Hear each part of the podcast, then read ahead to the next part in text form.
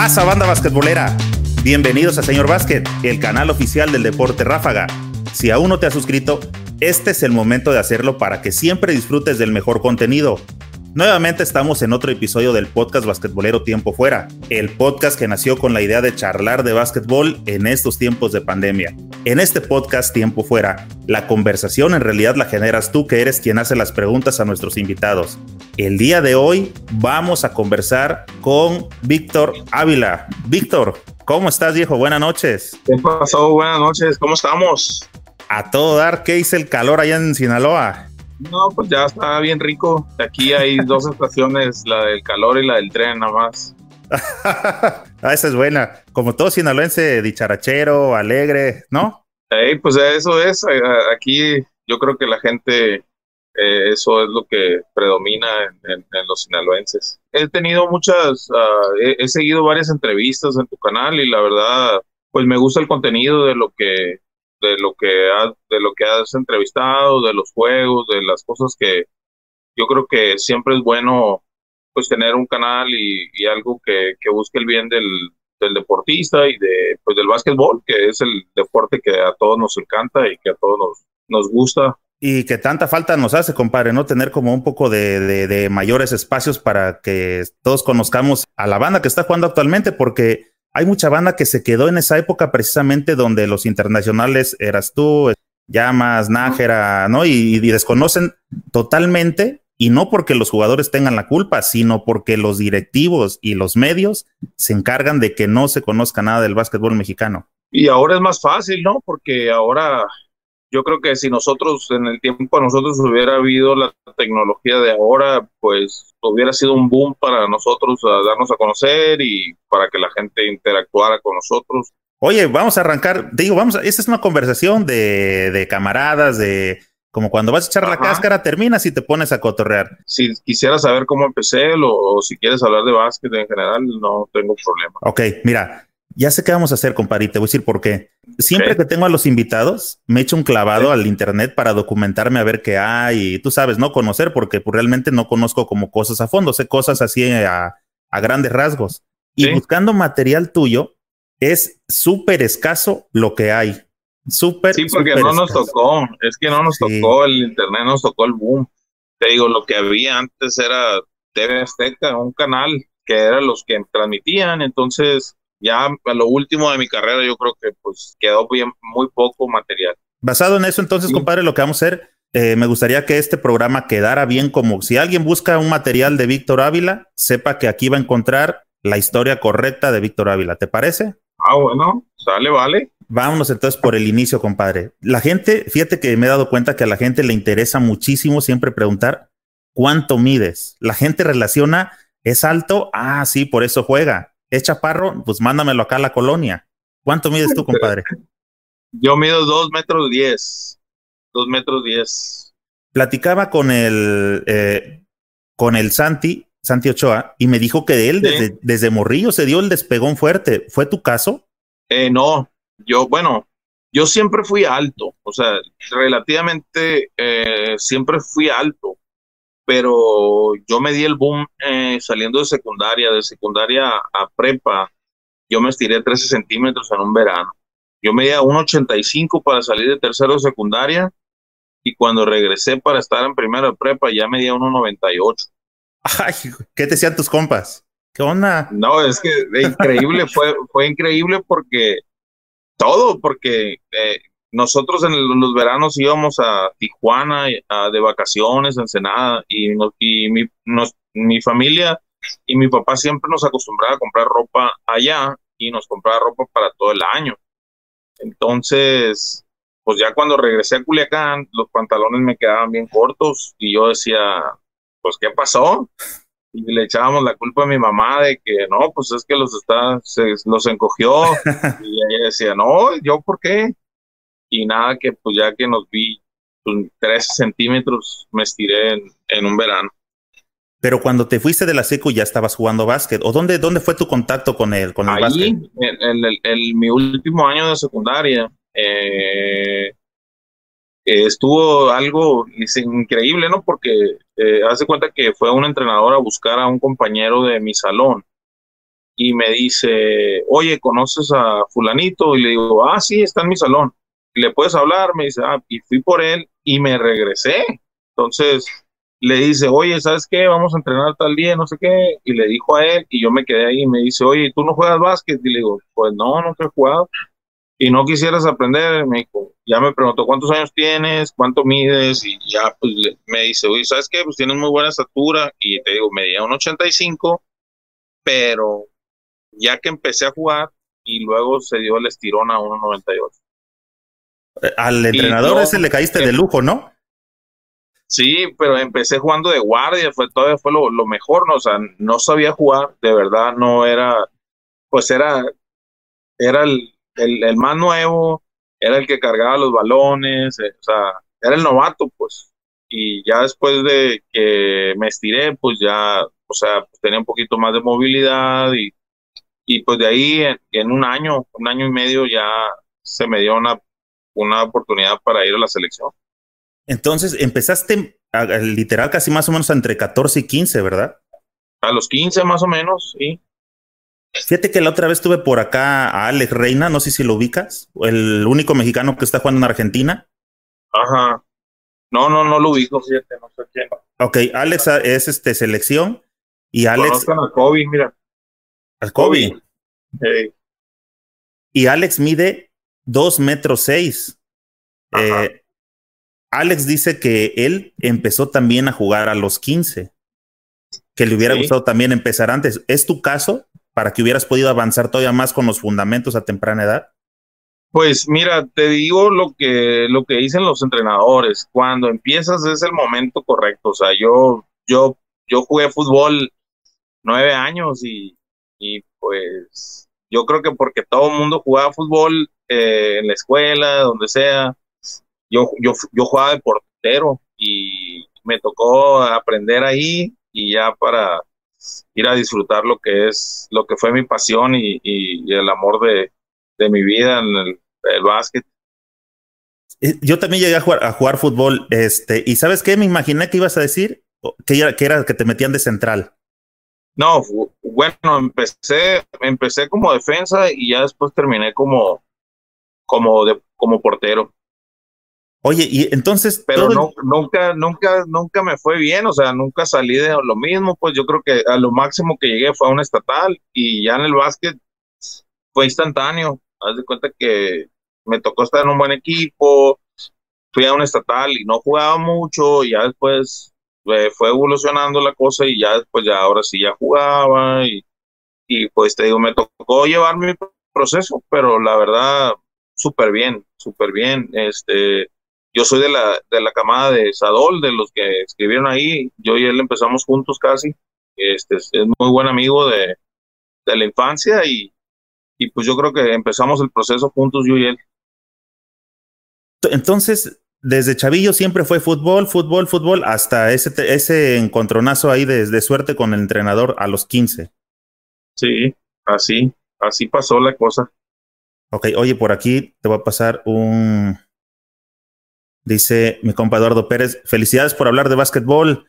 Saludos a Víctor, mándame los callos de lata.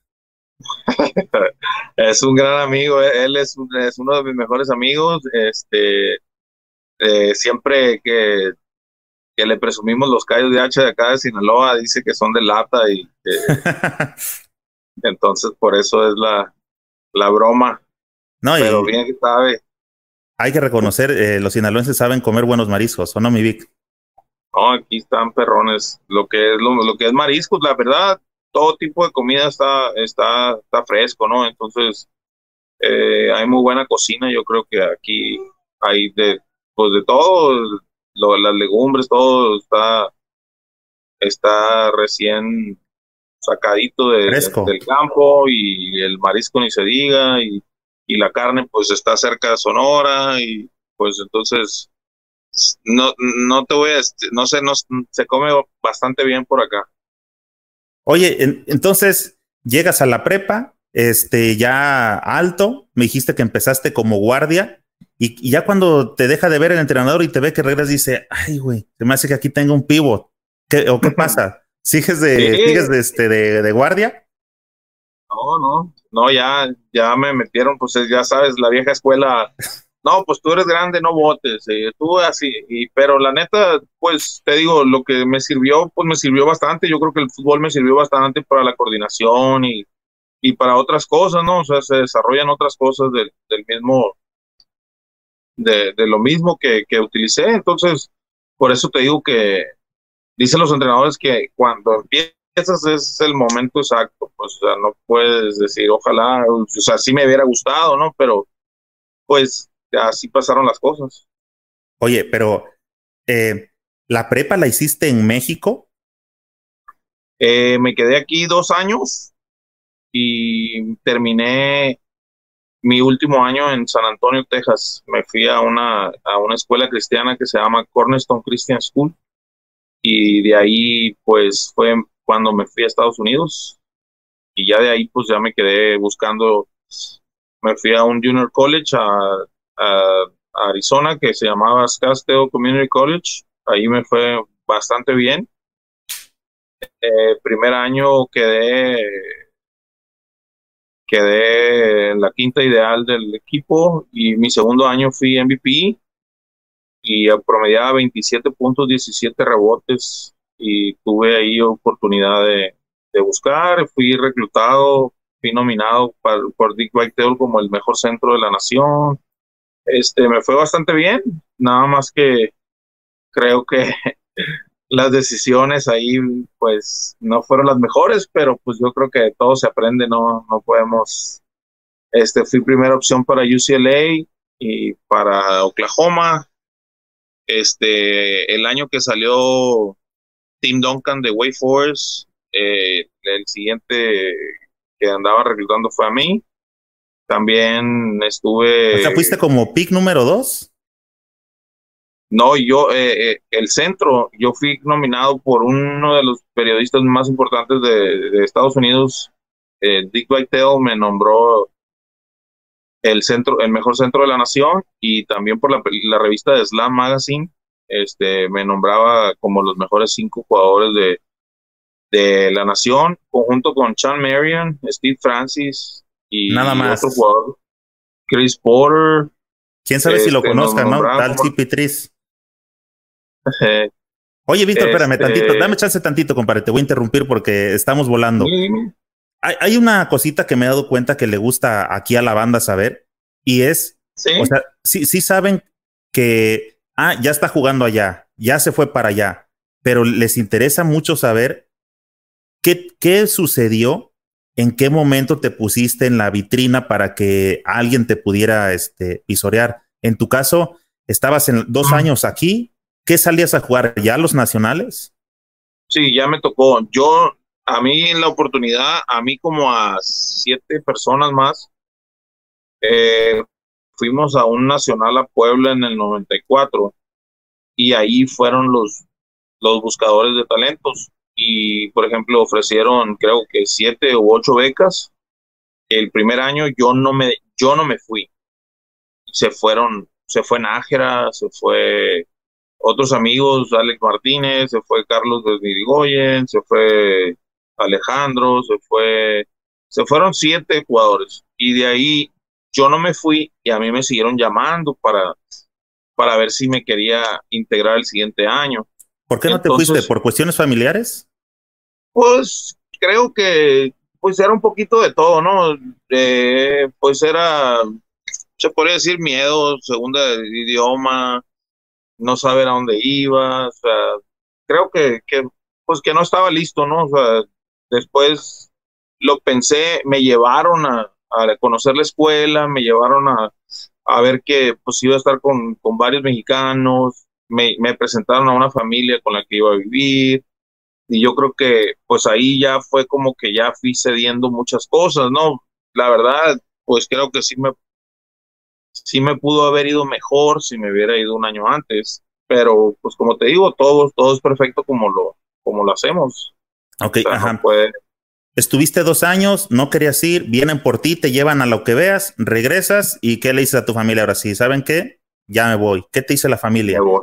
No, mi mamá, yo sentía bien gacho porque mi mamá me decía, te tienes que ir. Y yo decía, pero ¿cómo? Sí, te tienes que ir. Estoy esperando que tu mamá te dijera, este, ay, mijito, ¿no? Para que, no, mamá, no, no voy, aquí me quedo. Ajá. No, me dejes sola o algo, ¿no? Entonces, no, mi mamá era la de, no, es que te tienes que ir. Y pues, la verdad, te digo, con, con todos los, con un poquito de, de nostalgia y todo, pues decidí irme a Estados Unidos y, y la verdad me fue bastante bien el primer año. Este, me llegaban bastante reclutamiento de, de, varias universidades, pero como yo me fui un año antes y el examen SAT tenías que pasarlo para poder irte de la prepa a la universidad. Y yo nunca me sentí preparado para hacerlo porque el inglés, pues yo fui, aprendí inglés allá entonces no lo quise tomar y el otro camino que tomé fue el que, el que me tocaba, pues de irme dos años a Junior College, graduarme de estudios generales y ya después irme a, la universidad para la especialidad.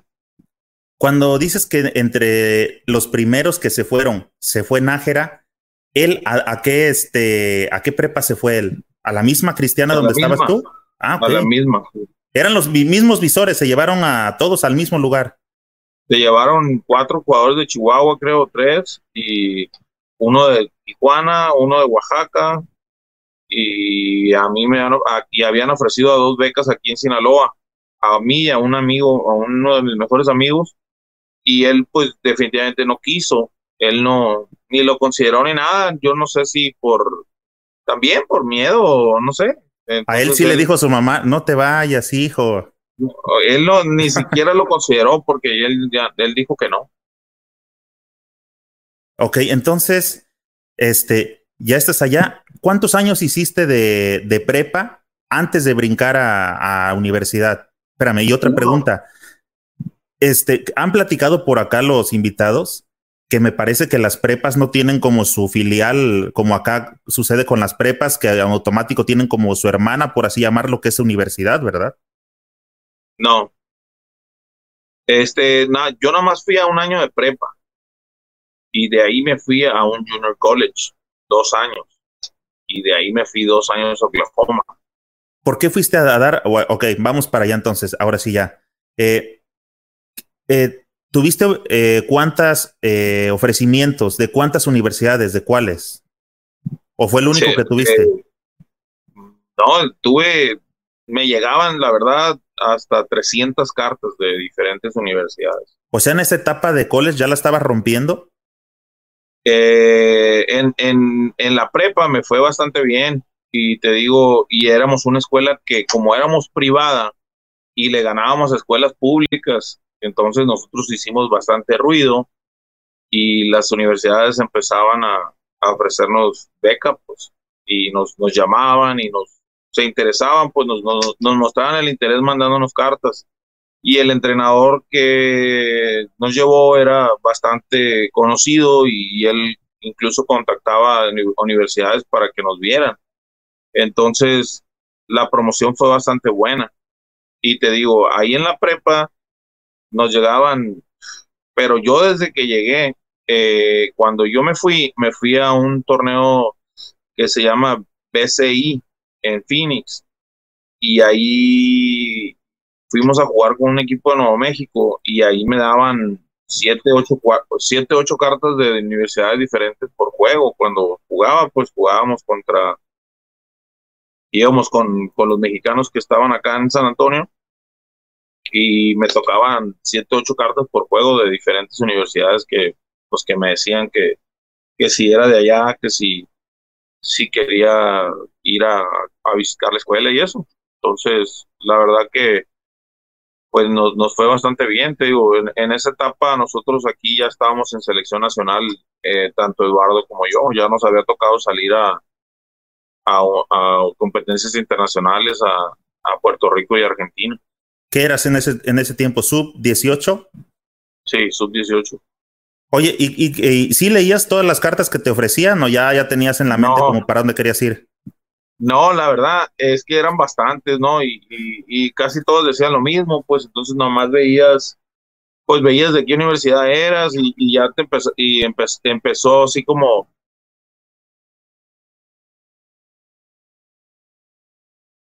Uf, se empezó a congelar por acá, este, a ver si se restablece. Llegó algo, perdón, es que se, metió algo ahí el teléfono y... sí, se congeló la imagen, sí. Este, ajá. Sí, sí, sí, ya estás. Este... Y te este digo que empecé a, ya me empezaban a decir, esa universidad es buena, esa más o menos, y, y pues ahí todavía no, no lo tomé en serio porque yo sabía que mi destino iba a ser irme a, una escuela de junior college. Y ya en el junior college pues te digo me, me empezó a ir bastante bien. Y, y, ahí por ejemplo me tocó que me reclutara la Universidad de Arizona el año que ganaron. Cuando yo estaba ahí pues te digo mis números eran impresionantes 27 puntos 17 rebotes. Este eran fui como el tercero en, en la nación en rebotes. Y los otros dos que jugaron jugaron como tres juegos o cuatro nada más entonces, mis números eran muy buenos y, la verdad el equipo eh, perdimos la final de la conferencia para poder pasar al nacional, o sea, no nos tocó ir al nacional, nos quedamos en la etapa estatal. Pero desde ahí pues empecé a, pues, a tener mucho contacto con las universidades. Aparte, me tocó ir con la selección a, la liga de verano de, de la NBA y también ahí pues la gente me empezó a seguir bastante, eh, incluso ah, nos fue en el área de Los Ángeles y la gente que iba a reclutar a Los Ángeles, había escuelas como UCLA que no reclutaba gente de Junior College y ellos me decían, sabes que no, no, reclutamos gente de Junior College, pero a ti sí te queremos en, en, en, UCLA. Oye, y te tocó eh, aparte la época donde el 5 rifaba, ¿no? Sí, claro Me tocó ahí, eh, te digo, pues fue cuando entró Tim Duncan a la NBA. Este, me tocó jugar, me tocó ir a la liga de verano cuando Kobe empezó también en la liga de verano. Jordan Nowitzki me tocó verlo cuando empezó. Todas esas etapas, este, yo jugué en esa, en esa, en esa liga, pues en, en, esa liga de verano. Oye, mi ¿y, ¿y qué pasó? O sea, no leías las cartas, este, andabas haciendo otras cosas.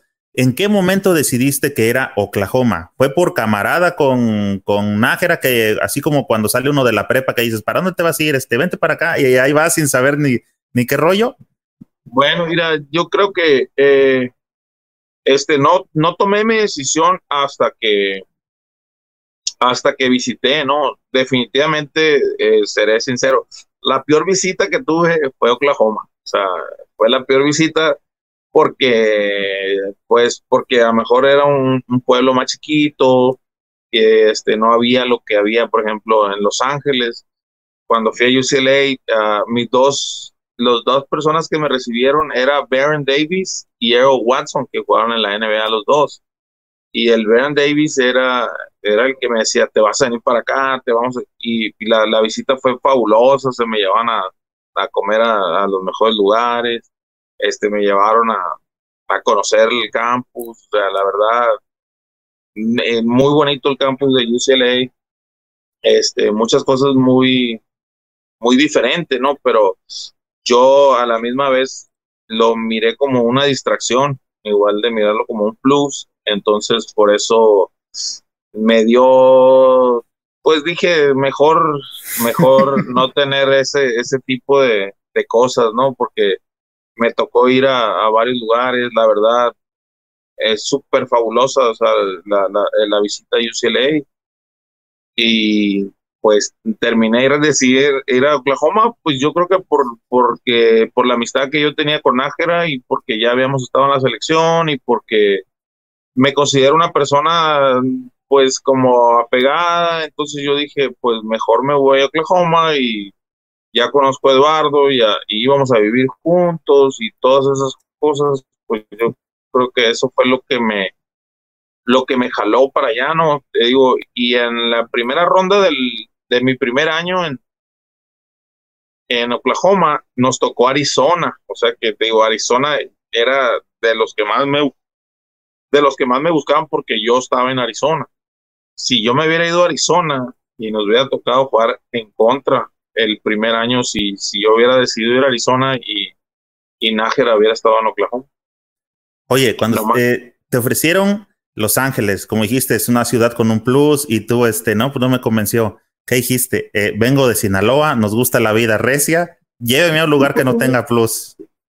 No, la verdad que, eh, o sea, no podía poner ni un pero porque la eh, UCLA, mira, con todo respeto te voy a decir, las, las muchachas en el campus tomando el sol topless, pero pues volteadas, este, los días pues soleados y, y luego pues había, como eres basquetbolista, pues tienes privilegios, las fiestas, los clubs, todo. Entonces yo dije, eh, creo que sería una distracción para mí.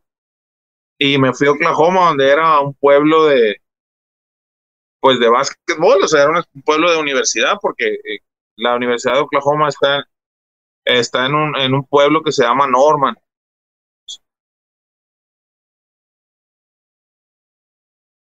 Ah, por ahí a, toda la bandita basquetbolera, si están checando la transmisión, no le estén mandando mensajes al Big porque vamos a estar batallando. Escríbanlos por acá en los comentarios y por acá se los vamos leyendo. No le estén mandando mensajitos de te estoy viendo, este, contéstame o agarren la onda, bandita. Vamos a esperar por aquí que regrese el buen Víctor. Este, a todos los que están siguiendo la transmisión, gracias a todos. Tengo muchísimos saludos, pero este, los invito mejor a que me hagan unas, eh, vayan haciendo preguntas, ¿sabes? No, es que otra vez se me, pues me están llegando mensajes y los quiero, lo quise quitar y me mandaron al, Espérame, link Déjame ver cómo, ahí está. Este, mira, si quieres, puedes poner el, teléfono en modo de no molestar para que no te llegue nada de, aviso. ¿Quieres? Pícale, te, te aguantamos. Pero si le pongo no molestar y, si entra el internet. Pues, Sí, nomás te, te, inhibe las llamadas y las notificaciones y todo ese rollo. Nomás que hay no molestar para que la banda no esté precisamente molestando. Este, les decía a, toda la banda que está conectada aquí a la transmisión, por favor, vayan dejando preguntas que tengan por aquí interesantes para, para el buen Víctor. Vamos llevándolas poco a poco para que hasta y más adelantito vamos a tocar el tema de dirigentes mexicanos y todo eso. Estamos arrancando conociendo un poquito más de la historia del, del buen Víctor, que les decía, yo antes de tener los invitados me he hecho un clavado para encontrar cosas de ellos y tener conocimiento que han hecho, cómo se movieron y para poder tratar de llevar la charla, pero me cuesta mucho trabajo porque en realidad casi no hay nada de material de, este, de los invitados. Del Víctor, a pesar de que jugó un chingo de tiempo, fue súper escaso lo que encontré. Por ahí dos, tres tips y le anduve rascando este, en otros videos y es por eso que estamos tratando de, charlar más amplio para que la gente cuando ahora sí busque algo de Víctor, sepa precisamente que al Víctor le tembló y por eso no se fue a Los Ángeles y prefirió irse a refugiar con Nájera a, Oklahoma. Hasta ahí nos quedamos, mi, Víctor. Ah, oye, te iba a decir, cuando me estabas diciendo de las muchachas, ahí sí aplica la de están viendo que el perro es bravo. No, es bueno, aplica esa, ¿no? Están viendo que el perro es bravo y le patean el cancel. No, pero es que te digo, y aparte como eres deportista, siempre eh, la gente pues te da, pues te, te, trata, te da un trato especial, ¿no? Y, en la universidad y en una universidad con tanta trayectoria, y, pero te digo, o sea, ese año eh, UCLA no me consiguió a mí, porque yo era su primera opción, y fueron a buscar a Holanda y a Francia y consiguieron a un jugador que se llamaba Gaxurak y a otro que se llamaba Moiso y los dos jugaron en NBA, o sea, los dos jugaron en NBA, pero pues también jugaban con Baron Davis y con Earl Watson, que también fueron jugadores NBA, ¿no? Entonces, pues yo creo que sí, ahí siempre ha habido como que, uy, si hubiera. Este, un, ahí, si uno hubiera, ¿no? Uno hubiera en, mi, en mi carrera. Este, Pero bueno, por, por lo que veo o por lo que nos vas contando, en esa etapa de tu vida como que las decisiones no eran como que precisamente tu fuerte, ¿no? Lo hiciste desde que te querían llevar la primera vez de México y no jalaste. Te ofrecieron la universidad indicada y no jalaste. Sí. Tenías, eh, ¿qué, pasaba en tu mente en esas fechas? O sea, ¿qué decías? Yo solamente quiero básquet, tranquilidad o ¿qué, qué pensabas en esa época? ¿Hacia dónde, hacia dónde apuntabas? Pues a lo mejor en verdad no sabía lo que quería, ¿no? Puede ser que, que no, no estaba seguro de lo que quería o no, o no, no, no, no me había tomado el tiempo para saber qué era lo que, lo que quería hacer, ¿no? Mira, Entonces, no, eh, no sabías lo que querías, compadre. No querías, pero sí sabías que no querías este, estar en lugares donde había fiesta. Dijiste, soy de Sinaloa, me conozco, esto no, esto no, por favor. No, pero no era eso, o sea, de verdad que solamente te digo, eh, se me hizo, pues, pues una distracción, o sea, de verdad que en la, en la Universidad de Oklahoma sí había distracciones, no voy a decir que no, pero no al margen, o sea, no, un pueblo de un, haz de cuenta que comparas un pueblo de, de un estado con una ciudad bien grande, pues entonces eh, eso fue lo que me detuvo, ¿no? De, de, buscar, de, de, tratar de estar más concentrado en lo que quería y no tener distracciones, pues entonces eso fue lo que lo que no me hizo firmar en UCLA, ¿no? Siendo que yo sabía que ellos me habían mostrado todo el interés y, y fue una gran visita y había jugadores de, de muy buena calidad y, y todo, o sea, eh, de verdad que estaba todo, solamente que pues yo digo que son decisiones que, que a lo mejor uno las piensa mucho o lo que sea. Lo que pasa es que también en Oklahoma el, la persona que me reclutó era una gran persona y, yo creo que yo me dejé ir con él por porque fue un e, era muy eh, él tenía mucho que ver con con la decisión que yo tomé porque él era muy verdadero, era una muy buena persona, siempre me estaba hablando, siempre me estaba apoyando. Este, yo me identifiqué con el asistente que se llamaba el coach Lopes y él fue el que pues el que me terminó llevando a Oklahoma, o sea, no, él fue la razón y ya pues te digo ya pues ya le sumé que estaba Eduardo, que que pues que íbamos a vivir juntos, era un plus porque ya lo conocía, porque ya hemos jugado en la selección, porque era mi amigo. Todo eso pues me hizo decir Oklahoma, ¿no? Igual independientemente, te digo, había miles de universidades y yo, yo narré a cuatro, que era a la Universidad de Nuevo México, y en Nuevo México no me quise ir porque ellos me querían que yo fuera tres y yo era cuatro y cinco. Entonces, hubiera estado de lujo verte de tres, Víctor, ¿no? Sí, cómo no, pues es que después lo descubrí ese talento de...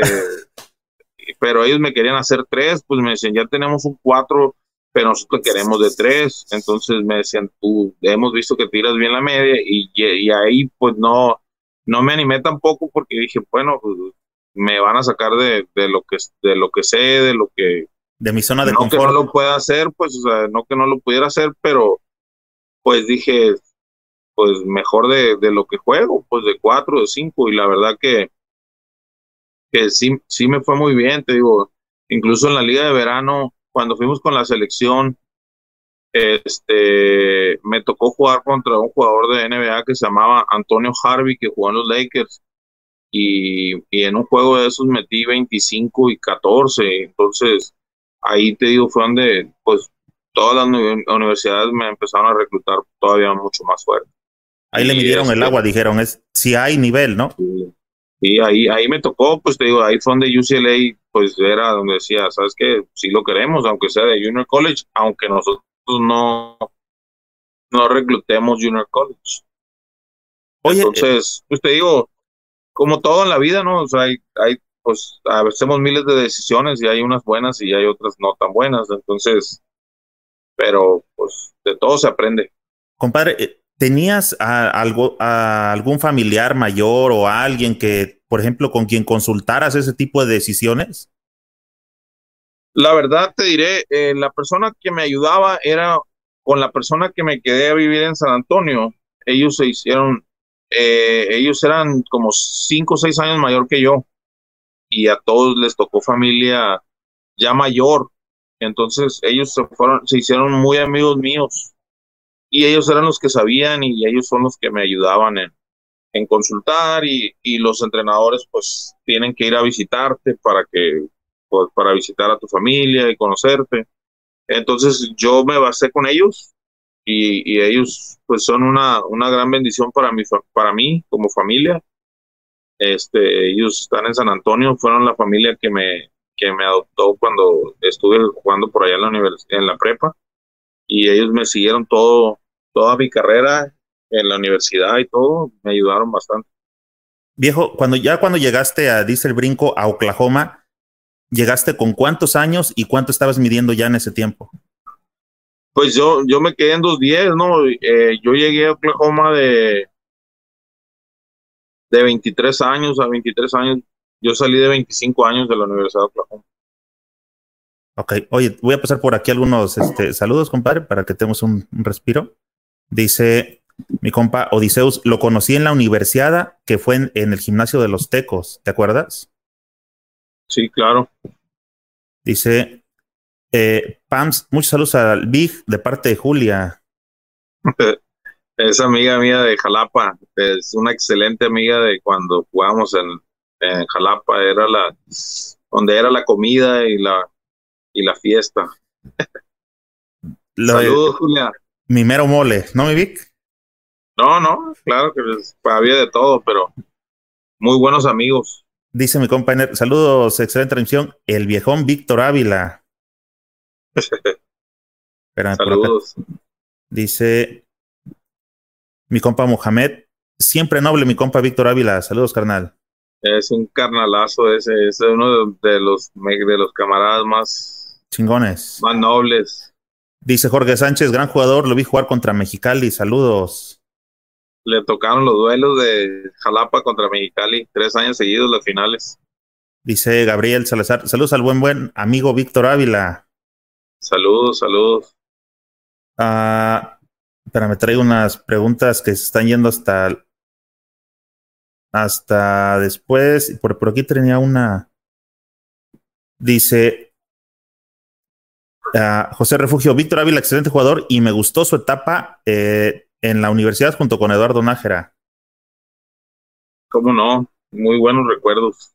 Oye, ya vamos a entrar en esa etapa ahora sí. Este, yo vi algunos partidos, yo me acuerdo que a partir como de ahí, yo era fiel seguidor de los Soners de Oklahoma, precisamente porque de lo poco que había en esa época, que ya se alcanzaba a ver eh, cuando este, transmitían los partidos a través de las antenas parabólicas, ¿te acuerdas? Ya con esto se está uno delatando, no quería llegar a ese extremo, este compadre, pero pues ni modo. Y eh, tenía un, un, camarada que él tenía su antena, ¿no? No eran muy comunes, entonces pues nos íbamos a ver los partidos ahí a veces con él.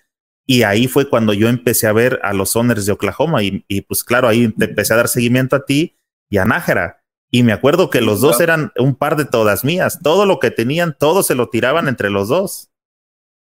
La verdad, el, el, el, la universidad allá en Estados Unidos era muy diferente, ¿no? Eran 35 segundos de reloj de tiro y era mucho mover el balón.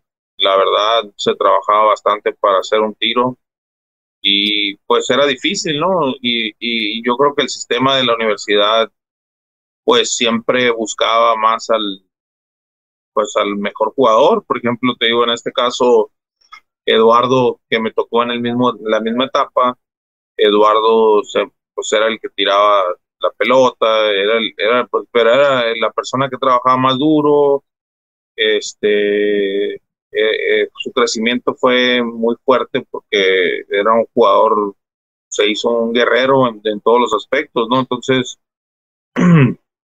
el sistema era buscar a Eduardo, buscar a, los jugadores, al, a nivel colegial se busca más al, al jugador que va a salir o a, los, a, los que, a los que ya tienen más tiempo como con crecimiento. Entonces, le digo, este, a mí desgraciadamente no me tocó, no, yo llegué y me quebré el pie y me quedé atrás 15 días en la pretemporada y en mi primer año pues batallé bastante para regresar, o sea, sí me daban oportunidad, pero no era lo que yo quería, pues, o sea, yo, yo fui escogido por la conferencia para ser el, el jugador revelación de la, del año y te digo, no tuve, no jugué bastante por la lesión y y este, y hasta el segundo año pues em, empecé a jugar un poquito más.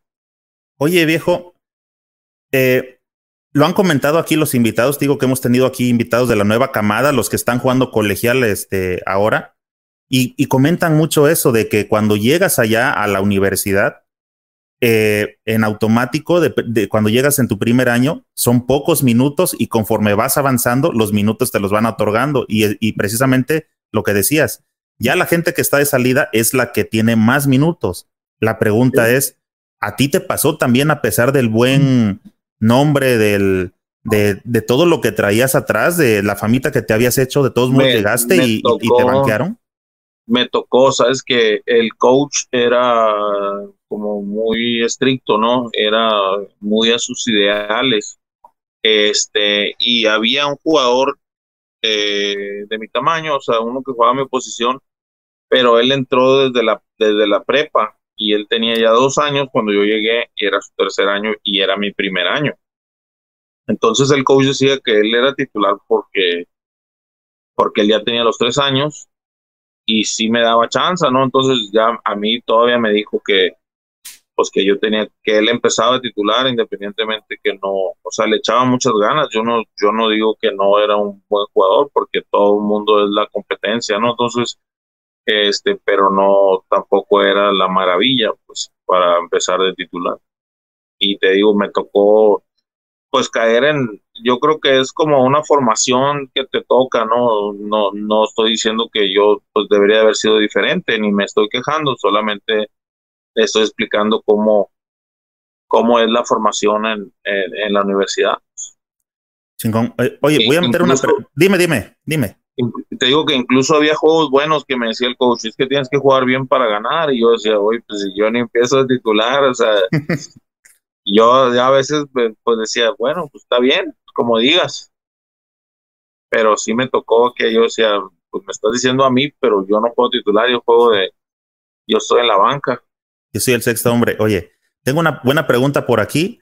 Este, a toda la bandita que está siguiendo, me harían un parote si de lo que vayamos conversando van preguntando para que no me pregunten como la pregunta del, del final, ¿no? Mira, ahorita encontré una buena y esta, por ejemplo, me gustaría que la checaras. Pregunta José Refugio. Me gustaría preguntarle si le tocó enfrentar a Kenyon Martin de la Universidad de Cincinnati. Sí me tocó.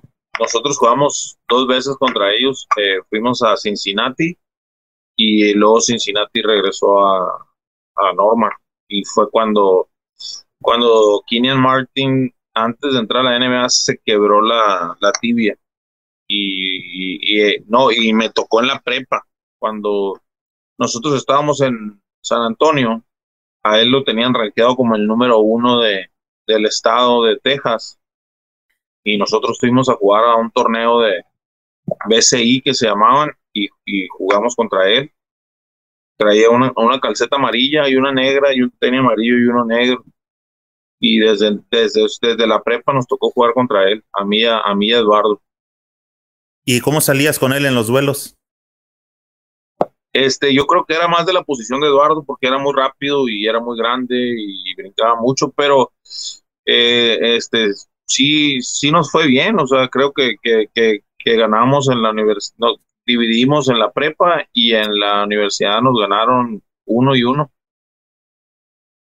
Pero sí, muy buenos, muy buenos tiempos, de verdad que, que Keenan Martin fue uno de los jugadores más que más nos tocó ver de cerca. No, y buenos tiempos también los de los Soners. Yo me acuerdo que la verdad, este, yo le empecé a agarrar mucho mayor gusto al básquetbol por la manera en que se juegan los partidos de los colegiales, que es defensa a morir, y los partidos son de 52-50 con bola de último minuto, ¿no? Y puras cosas de esas, pero la verdad que eran unos juegazos te digo, es que también tiene, están muy bien organizados y, y te digo, la, diferencia también es que se, se usan 35 segundos de, del reloj de tiro y la verdad se entrena bastante. Este, el entrenador que nos tocó a nosotros en la prep, ahí en la universidad,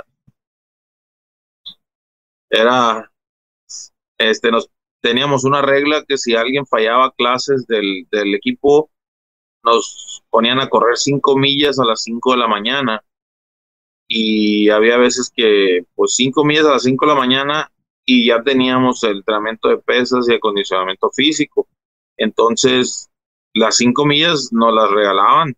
O sea, eran cinco millas a las cinco, se acababan las cinco millas, nos íbamos al gimnasio y luego nos íbamos al acondicionamiento físico y luego llegábamos a, a desayunar y con dolor de cabeza nada más mirabas el desayuno y era irse a bañar para irse a la escuela. O sea, era la, vida de estudiante y, atleta es, es, era algo cargada, ¿no? Entonces, este, pues a todos se tiene que adaptar uno, pero sí la universidad fue, fue bastante el trabajo y luego si se tenías clase entre medio era ir a tirar a, a las a las 11 y ya entrenabas a las a las 4 y te acababas a las siete y media de la noche y te mandaban a estudiar eh, dos horas y ya te tenías que ir a bañar, a cenar para levantarte a las 5 de la mañana el otro día.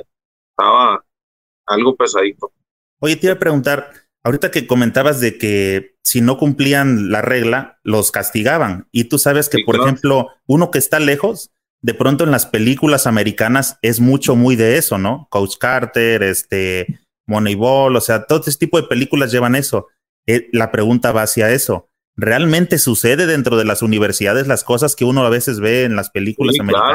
Claro, de verdad que la disciplina es, es lo primero, no, olvídate, que alguien llegara tarde, eso nos pasó, o sea, era, como la pesadilla de, del equipo, que alguien llegara tarde, o sea, que, que no llegaras a tiempo, eh, no, no, no podías imaginar lo que significaba una vez llegó un amigo, llegó tarde, y él se tuvo, se fue y se encamó al hospital. Pero ¿sabes cómo lo agarraron? Porque él entró a encamarse a las 7, a las 7.10 y eh, el entrenamiento era a las 7.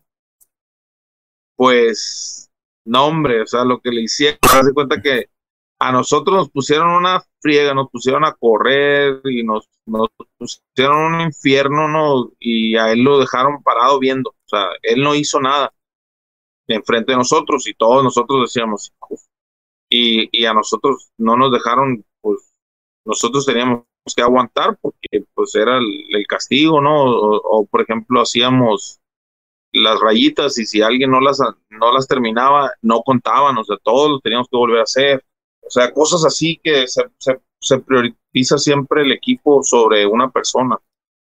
Y eso, pues yo creo que eso te enseña mucho el compañerismo y, y, de todo, la disciplina, pues siempre te da, son cosas muy estrictas, ¿no? Y, muy difíciles, ¿no? Porque si algo era, era eso, ¿no? Que, que tenías que ganar el jersey, por ejemplo, te ponían a entrenar una milla en en cuatro minutos y si no lo hacías no te daban el uniforme de entrenamiento, o sea, cosas pues difíciles, o sea, que, te tenías que preparar para poder estar y, ganarte tu lugar. Y te digo, una vez nos, yo tenía el pie quebrado cuando me quebré el pie y a lo que hacíamos, como entrenábamos a las 5 de la mañana, Eduardo ponía la alarma y yo la ponía dos minutos después. Pues sonó la alarma de Eduardo y sonó la mía y nos quedamos dormidos. Y luego sonó la tercera que tenía Eduardo. Salimos yo con la con la con el pie vendado, o sea, yo con el pie quebrado, yo tenía que estar en el entrenamiento, pues, o sea, y, a mí en el entrenamiento me ponían a hacer otras cosas, pero yo tenía que ir. O sea, nada de que, ay, yo tengo el pie quebrado, yo no voy. Pues salimos corriendo y nos estaban esperando. El, el, estadio de, de la Universidad de Oklahoma tenía las escaleras así hasta abajo y faltaban un minuto cuando llegamos arriba y teníamos que bajar corriendo para llegar y nos estaban esperando así, fíjate, o sea, nada de, no, no pasa nada, o sea, así, viendo el tele, viendo el reloj y a ver dónde llegábamos, a ver si llegábamos abajo en el minuto que nos faltaba. Con cronómetro. Y y nos ponían una regla que por cada quien que llegaba tarde nos ponían a brincar cinco minutos de cuerda. Fíjate, cinco minutos de cuerda. O sea, imagínate de cinco minutos y, por cada quien o por cada. Una vez hicimos creo que hicimos como 35 minutos y todo el mundo, ¡ah! ¡ah! Y, o sea, y es lo que ellos dicen, pues no, no es, ah, pues vamos a, a darle chance ahora, o sea, era, era como una regla, pues lo, lo que se decía o lo que ya se había dicho no tenía forma de que no pasara. Eso sí es, real. Oye, viejo, eh, ya platicamos de que las decisiones han sido algo especial, ¿no? A lo largo, fueron algo especial a lo largo de tu carrera. Eh, la primera cuando venían por ti a México, la segunda cuando decidiste para qué universidad ibas. Y ahorita, pues, el trámite de los honors, lo, ya no los contaste a grandes rasgos y todos sabemos que te fue bastante bien. Viene la, la siguiente decisión que es, ya estoy por salir de la universidad.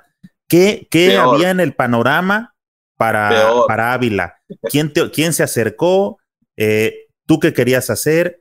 Vamos a ese rollo, viejo. ¿Qué pasó ahí cuando ya estás por salir y otra vez te empiezan a llegar las cartas? ¿Qué pasó? Todavía peor. Ahí fue, o sea, si estás hablando mal de las dos ediciones anteriores, yo creo que esta todavía fue peor.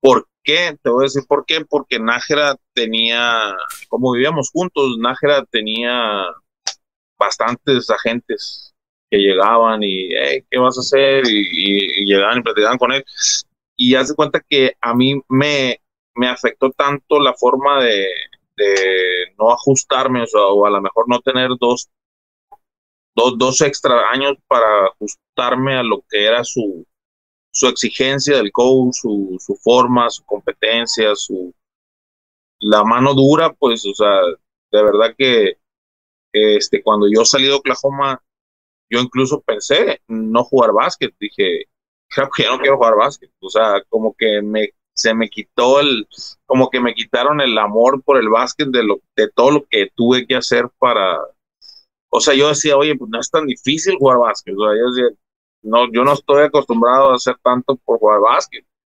Y cuando iban los agentes me preguntan, ¿y qué vas a hacer? No, pues yo ya no voy a jugar. Entonces, por eso te digo que todavía fue peor, porque tuve la oportunidad de que alguien me ayudara o a lo mejor este, y no la aproveché, o sea, de, verdad que a lo mejor yo me cerré en una idea de que, no, pues no, yo no voy a jugar por acá, o, no sé, o sea, de verdad que no me dejé ayudar y ese fue mi problema, que nunca tuve un agente, ¿no? Entonces, cuando regresé, salí de la Universidad de Oklahoma, nos tocó jugar un juego en, en la Ciudad de México que se llamaba Nájera contra Magic. Y ahí yo, di cuenta que nosotros acabó la temporada y en Nájera nunca dejó de entrenar porque él iba a los campamentos para la NBA y eso. Y yo dejé, yo, yo hacía ejercicio a mi ritmo, ya no, o sea, yo ya no entrenaba con los entrenadores y me decían, oye, ven, entrenar, no, si no, yo voy a hacer mis cosas, pues yo, yo iba al gimnasio, yo iba y tiraba solo, yo, yo ya no quería más de, de eso que me que, me trataron de, de hacer, ¿no? Este, y cuando venimos a México al juego ese, este, el juego se llamaba Nájera contra Magic y a mí me tocó, eh, ese juego Horacio no jugó porque estaba lastimado, creo. Pero sí jugamos todos los demás, pues estaba Zúñiga, estaba el Diablo, estaban todos los, los, los que estábamos ahí antes. Y en ese juego a mí me fue bastante bien, o sea, y, y, Magic traía jugadores ex NBA, jugadores de, España, de, de varios lados eh, Nájera metió 22 y creo que Magic 21 y yo terminé con 29.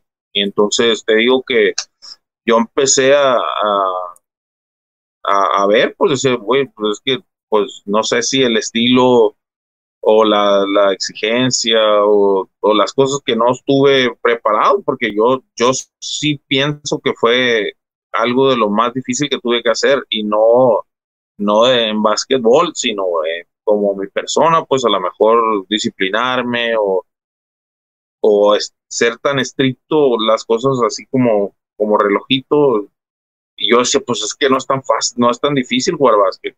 Y, se me hacía una vez una historia, fíjate, nos tocó perder un torneo en Oklahoma, que era el torneo de nosotros. Jugamos contra un equipo que se llamaba Murray State y nos fuimos a dos tiempos extras y perdimos por dos puntos y se suponía que debíamos ganar el torneo. Nos, nos corrieron de los vestidores, nos sacaron de los vestidores, no los lavaban los uniformes, no nos daban agua, nos hacían cargar un trofeo de segundo lugar, nos ponían tres entrenamientos al día, o sea, era, no sé, como una película de terror, de, de, lo exigente, de, de, la mentalidad que nos querían meter, pues, y luego nos tocó jugar contra un equipo de, que estaba rankeado que se llamaba la Universidad de Arkansas, pues cuando jugamos contra ellos les ganamos por 30 puntos, o sea, porque era todo lo que traíamos de, de, de las frías que nos pegaron y, y de todo lo que nos hicieron sufrir esa semana. O sea, donde te digo, incluso en los entrenamientos había golpes donde ya todos estábamos estresados. Y te digo, todo eso pues se nota, ¿no? O sea, cuando te castigan y que tienes que hacer las cosas, este, ya sales y el juego pues es como lo más fácil, pues lo, lo, difícil es el entrenamiento y te digo que este pues eso es eso sí es definitivamente eso sí es del, de la escuela vieja, ¿no? La mentalidad es. Oye, viejo, pero realmente tuviste así literal tuviste ofrecimientos de parte de algún equipo de NBA? Mira, lo que lo que pude cuando estaba en Junior College, como mis números eran muy grandes, yo eh, tuve visitas a la escuela, fueron dos veces los Knicks de Nueva York. Y cuando yo estaba en Arizona, fue cuando Horacio estaba en, en los soles de Phoenix.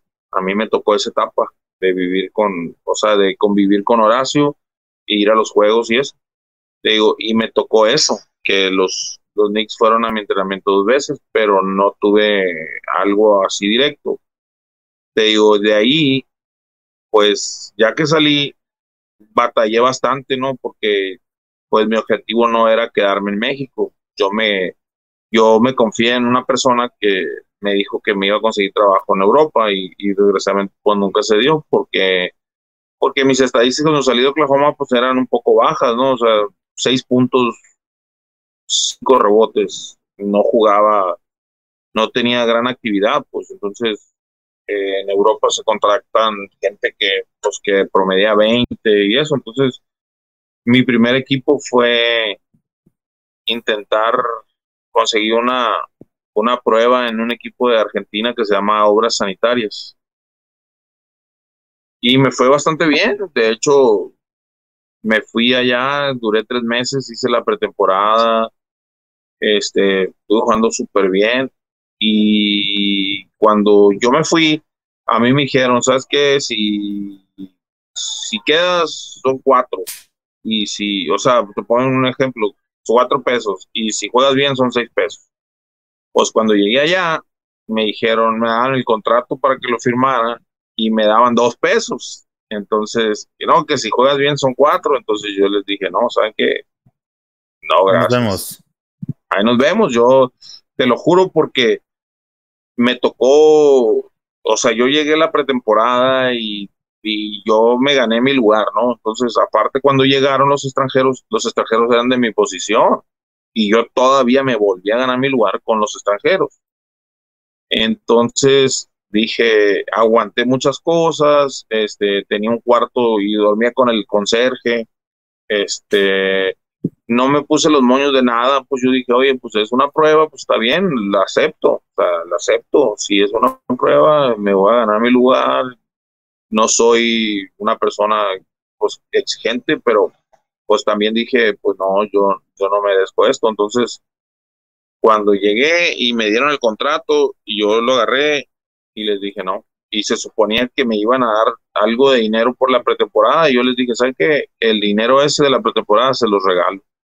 Entonces, como había mandado el boleto de ida y vuelta, yo miré el regreso y dije, ah, bueno, y me agarré mis cosas y me regresé. Y ese año yo, yo había hecho te digo, había jugado juegos de pretemporada donde había metido arriba de 25, tres o cuatro juegos en la Liga de Argentina. Y dije, no, no, no, no me voy a hacer esto, o sea, no me voy a hacer, o sea, porque te digo, me habían dicho cuatro y si jugaba bien seis, entonces yo dije, bueno, está bien. La persona que me contactó y que me pidió, que me consiguió la prueba, pero a la hora de llegar allá me dijeron, son dos y si juegas bien cuatro, yo le dije, no, o sea, de verdad no, le. Entonces yo me regresé a México y fue después el juego ese que te digo y me llamaron a, un equipo de, la, de San Diego de la ABA. Jugué en un equipo que se llamaba San Diego Wildfire. Y ahí igual me tocó. Los dos primeros equipos que me tocaron fueron eh, eh, mal. Entonces me fui a San Diego, estuve tres meses y me pagaron un mes y luego ya no me pagaron. Entonces, este, pues yo estaba pagando hotel y todo para quedarme. Me regresé a Tijuana con unos amigos y el equipo salió y cuando yo, yo regresé y me dice, no, es que ya no estoy el equipo. No, si yo no vengo traigo el equipo, le digo, ¿para qué que estar el equipo si no me pagan? Lo que yo quiero es que me paguen lo que me deben. No, pues me dieron un, un cheque y era más, tenía más, votaba más que mi compadre Zúñiga. Oye, lo que, lo, que no entendías, Víctor, es que te estaban preparando para el básquetbol mexicano. No, te digo, y no, y todavía mi primer equipo en México fue Petroleros de Salamanca. Estuve con Arturo Guerrero y me tocó muy buena suerte porque en cuanto yo jugué esa temporada, se abrió la Liga de Desarrollo de la NBA. Que antes era la liga, la B-League, ¿verdad? NBDL se llama NBDL. DL, ajá, la D-League. Y te digo que a mí, sí, la D-League. Me tocó a mí la, el, la, la, el comienzo de la D-League y yo fui a hacer el proceso, o sea, yo fui a pruebas físicas, o sea, antidoping, todo, o sea, yo hice todo y fue en la ciudad de Atlanta.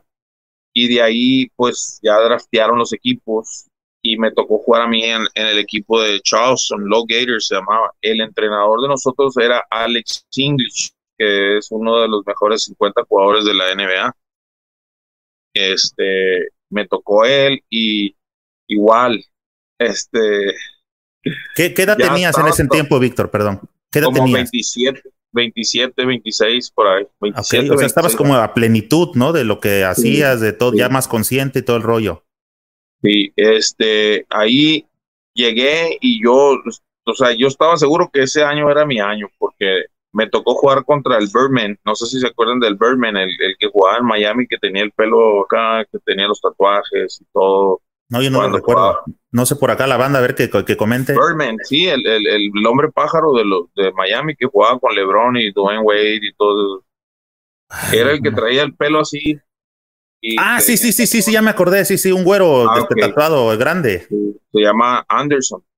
Okay. Entonces te digo que él ya estaba en la NBA, nomás que lo llevaron a la Liga de Desarrollo de la NBA para promocionar la liga.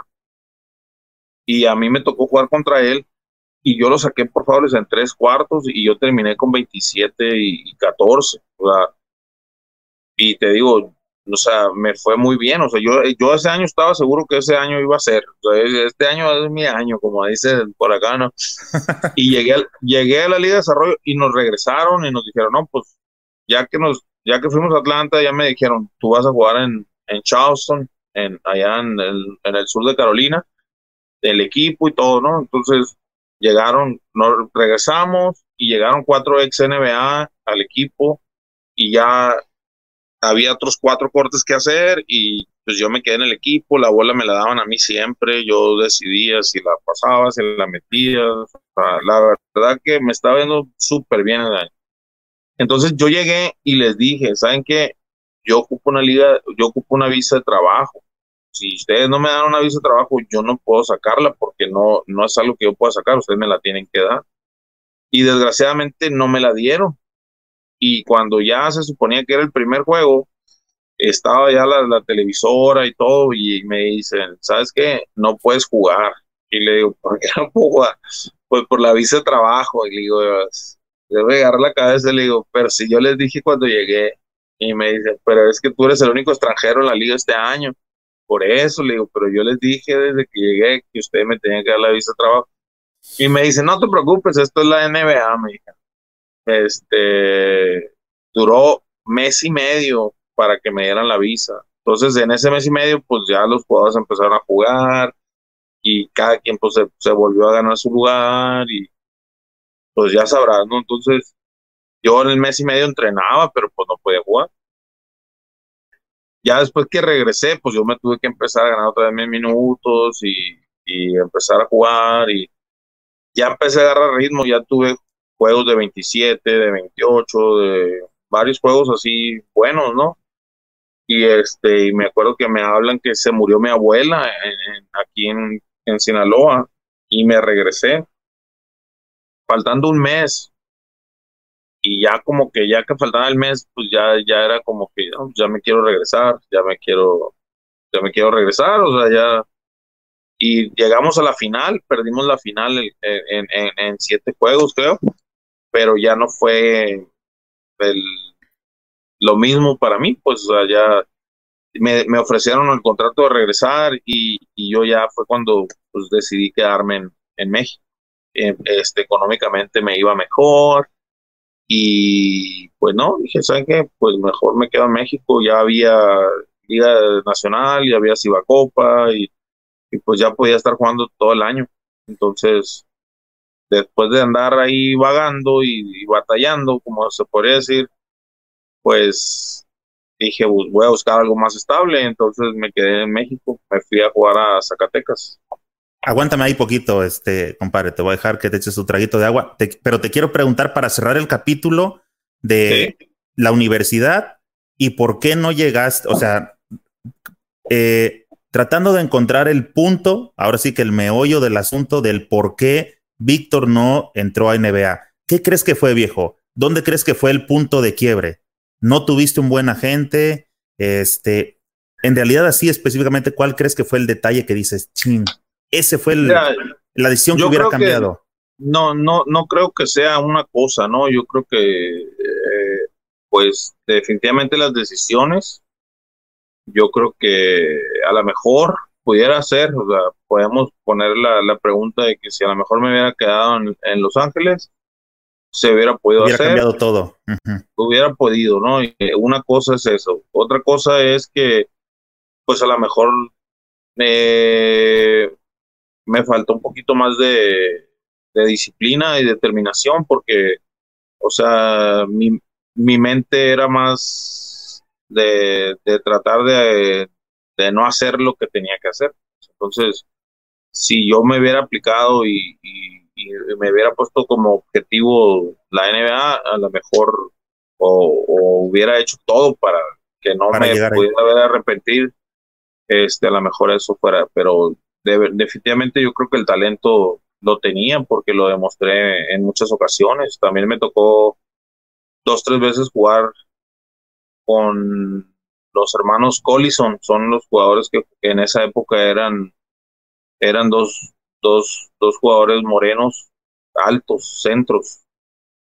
Y jugué contra ellos en Las Vegas y metí 34 puntos y la Universidad de Georgetown me reclutó, o sea, me, seguía, o sea, de verdad que el impacto que tuvimos en, Estados Unidos cuando recién llegamos, pues, pues fue sorprendente, fue muy bueno y, y, yo creo que eso, pues,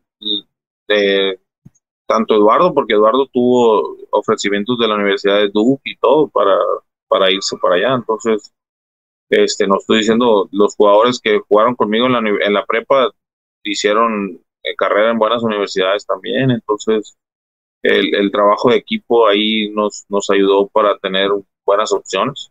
Oye, ¿has escuchado tal vez en el fútbol que luego se menciona una palabra que le llaman que a los jugadores cuando salen fuera les pega el síndrome del jamaicón? ¿Has escuchado eso? No. Eh, le llaman porque había un jugador que era el Jamaicón Villegas y que cuando salió fuera, este, pues no estaba cómodo porque todo extrañaba de su, ay, es que este, las tortillas, ay, que ya extraño, ya me quiero rezar la. No, Yo, no, ¿No crees que fue la situación de Víctor Ávila? No, no, no, definitivamente no, porque no era, no era que extrañara, ¿no? O sea, simplemente y yo, yo creo que a lo mejor sí me hubiera ayudado bastante a tener una persona que me aconsejara, ¿no? Que eso, y también definitivamente nunca tuve un agente, no tuve un agente que me, que me dijera, ¿sabes qué? Vamos a hacer esto, vamos a buscarle por aquí este año y al siguiente vamos por allá. Este, yo creo que todo eso, pues, son decisiones, pues por eso te digo, son decisiones que eh, se tomaron mal o no se tomaron. Entonces, yo creo que sí tienes que tener muy claro dónde quieres ir y la estrategia que vas a llevar, ¿no? Pues yo creo que yo fui una, la, una de las cosas que nunca tuve claro fue cómo, cómo llegar o cómo, cómo buscar otra alternativa, si no está el plan A, era el plan B, y, y yo, yo más que nada dejé que las cosas pasaran cuando yo tenía que crearlas. Exacto. No sé si me entiendes. Sí, claro. ¿Sabes también que se me hace curioso que por ejemplo, si Nájera, o sea, eran muy cercanos y todo ese rollo, teniendo a su agente, regularmente los agentes solamente andan buscando dónde ven un talento para echarle guante y empezarlo a mover porque saben que eso significa dinero. Con los números que tú tenías, se me hace increíble que la gente teniendo los dos ahí a la mano en el cuarto y todo eso no dijera, este, oye, mi Vic, ¿y tú qué onda? ¿Qué? No, pues no tengo agente vente para acá, güey, te voy a ver qué vamos a hacer. Se me hace súper curioso eso. ¿Nunca te ofreció nada? ¿No pasó nada?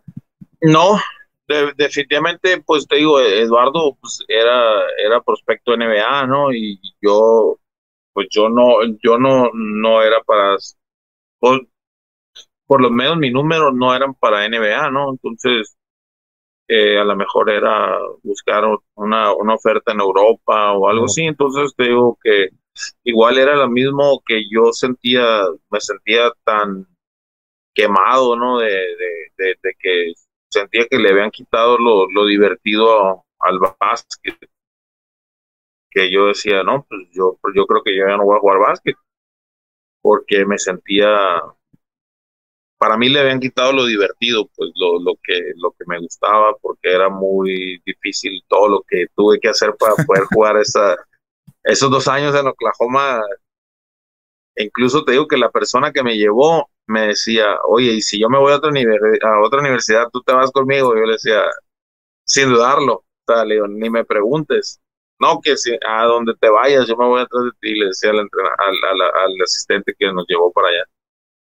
Oye, eh, por aquí mira, hablando de, dicen que hablando del rey de Roma, y por aquí anda el buen Horacio Llamas.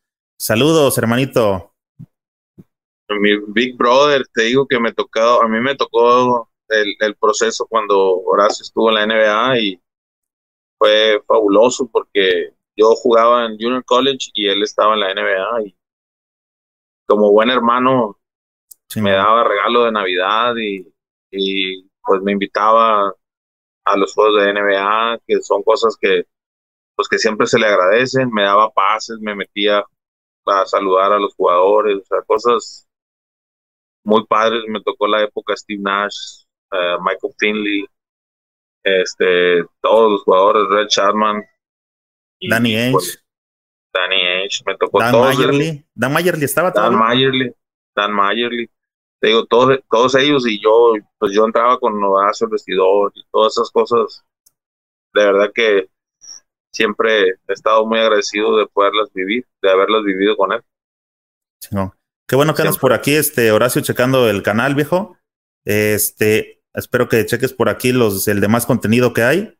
Y pues, Horacio, también nos encantaría tenerte por acá para que la banda pueda interactuar este, contigo a gusto y platicar de todo. Me está gustando mucho la charla porque creo que este, no conocíamos como ciertas cosas que de pronto solamente vemos el éxito de las personas, pero no sabemos todas las chingas que hay que pasar y que nadie sabe, ¿verdad? Los tragos amargos para poder llegar a donde, a donde llegaron y supongo que Horacio también va a tener algo de historia que, contar y que al final de cuentas sirven de, de, ejemplo para echarle, echarle los kilos en lo que sigue, ¿no? Siempre hay, la verdad que te digo, estoy seguro que Horacio tiene, debe de tener algunas también. Te digo, a mí, a, nosotros nos tocó el, el coach Samson. Eh, yo me atrevo a decirle que, que mi día era cuando no me tenía, cuando nos daban día libre que no lo tenía que ver, era mi día, era, era mi mejor día.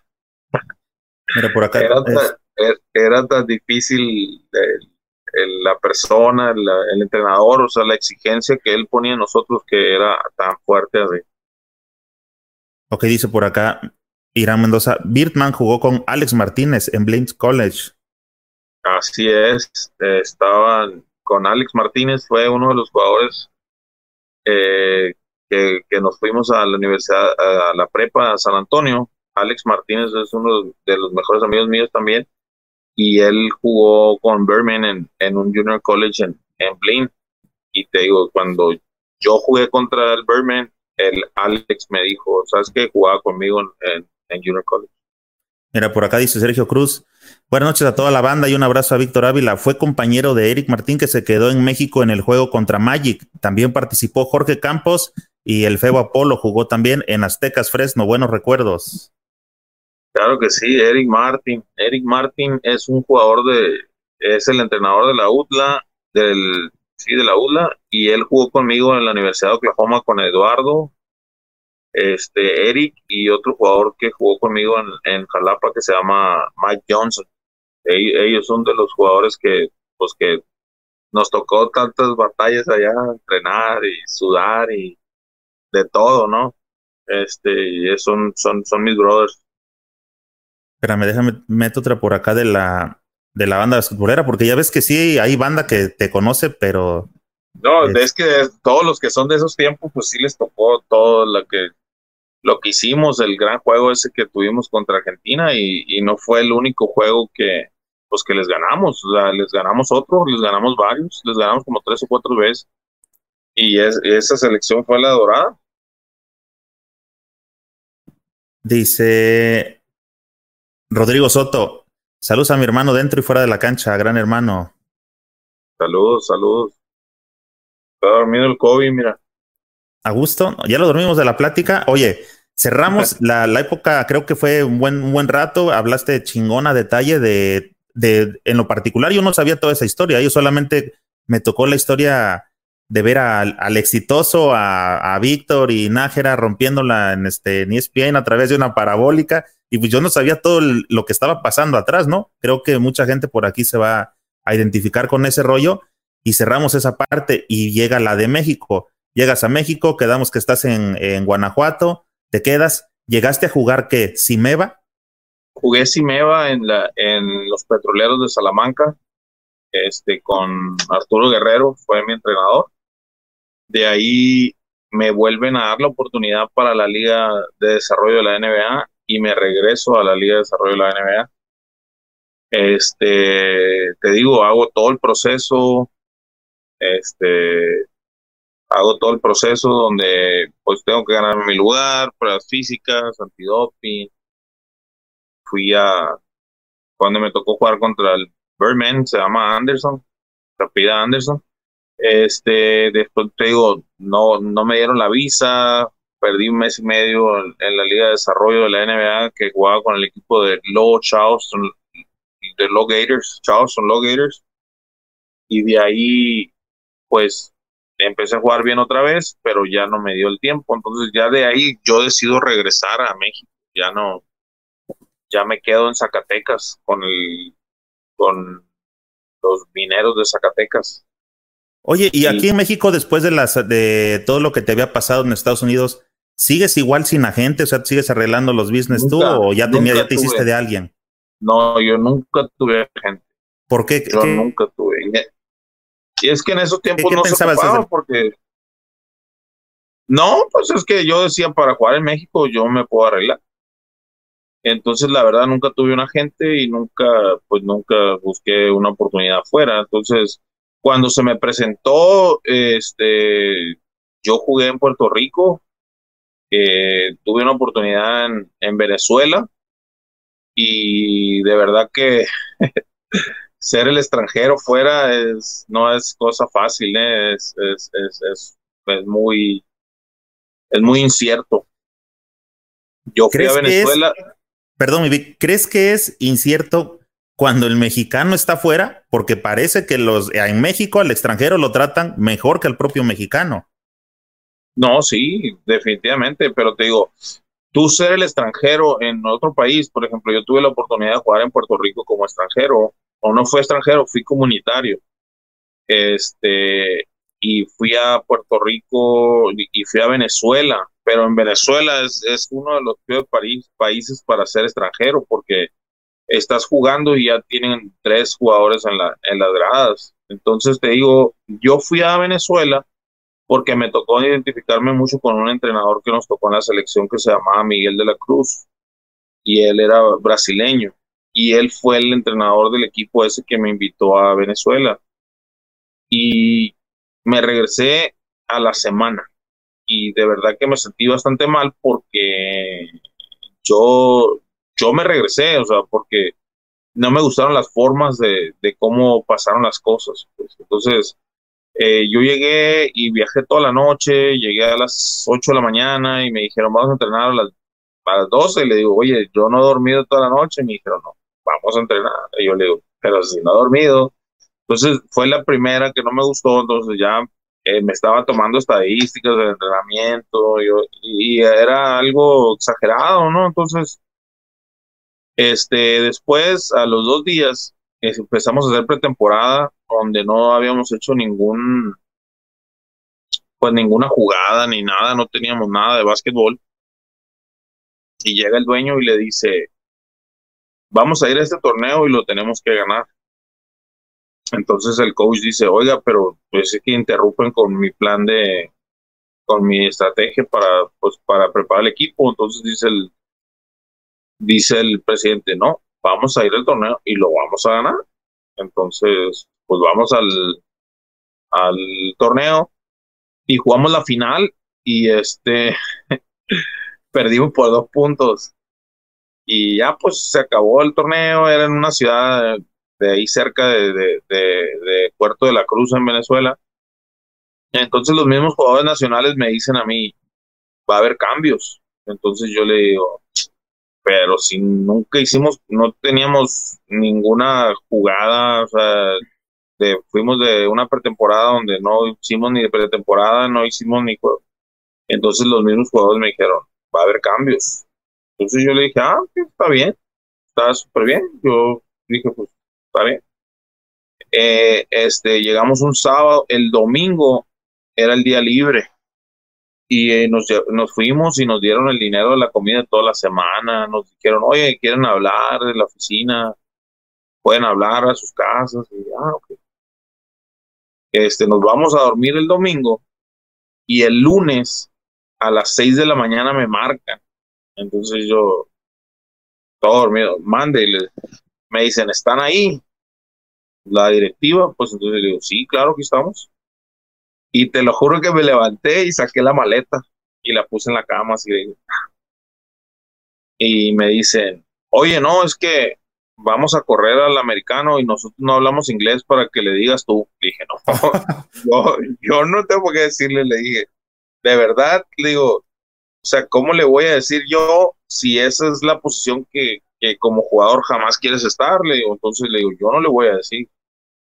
Entonces me dicen, no, pero es que ya tenemos el boleto y sale en media hora y eh, sale en media hora tiene que estar el aeropuerto. Me dicen, no, le dije, no. De verdad yo no le voy a decir. Yo no tengo por qué decir. eso no es mi trabajo.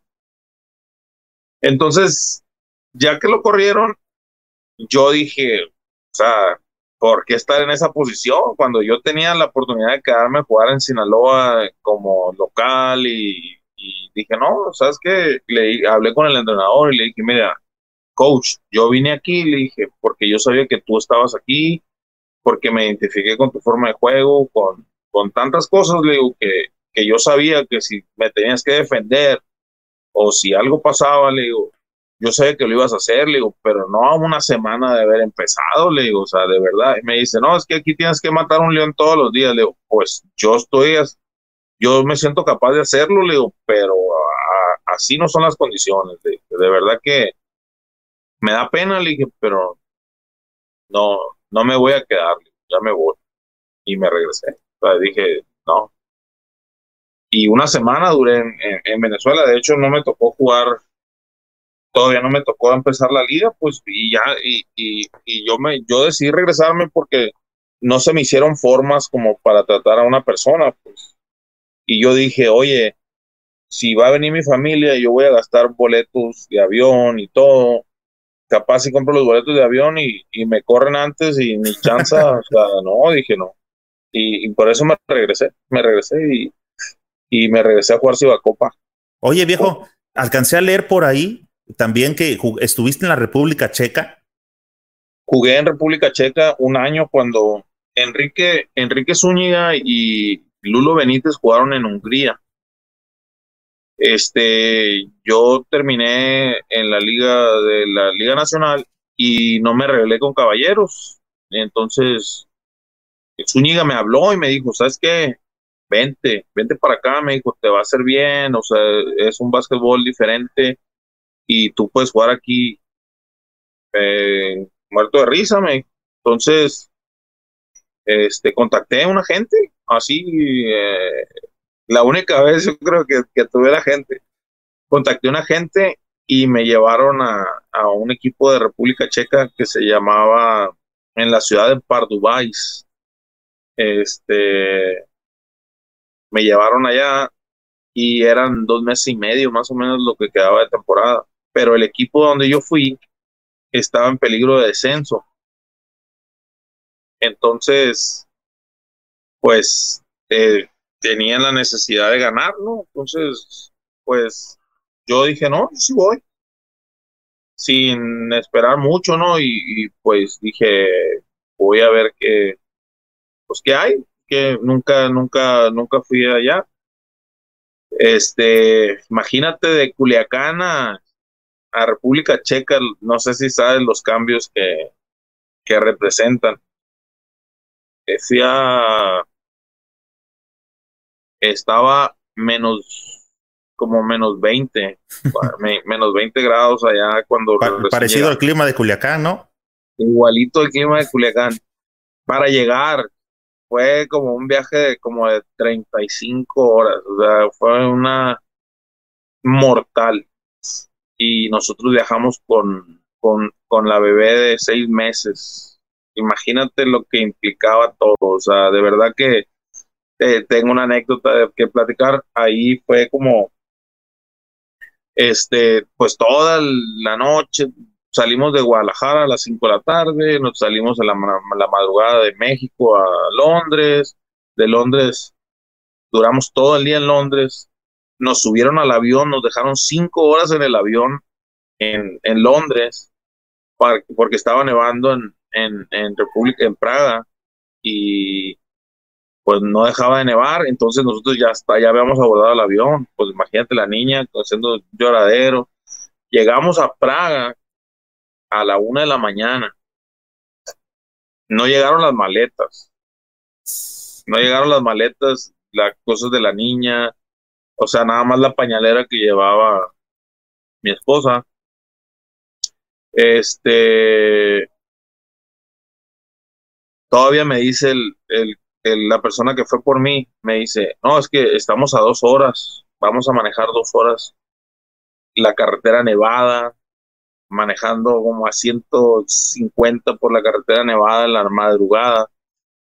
Yo te lo juro que yo decía, ya estoy listo para regresar. O sea, yo dije, ya, ya no, yo me regreso, Pero volteé hacia atrás y llevaba a la niña de mi esposa y tenía una sonrisa así de oreja a oreja porque estaba, estaba viendo nevado para todos lados, pues entonces yo dije, bueno. esposa de qué chingón que ando en Europa.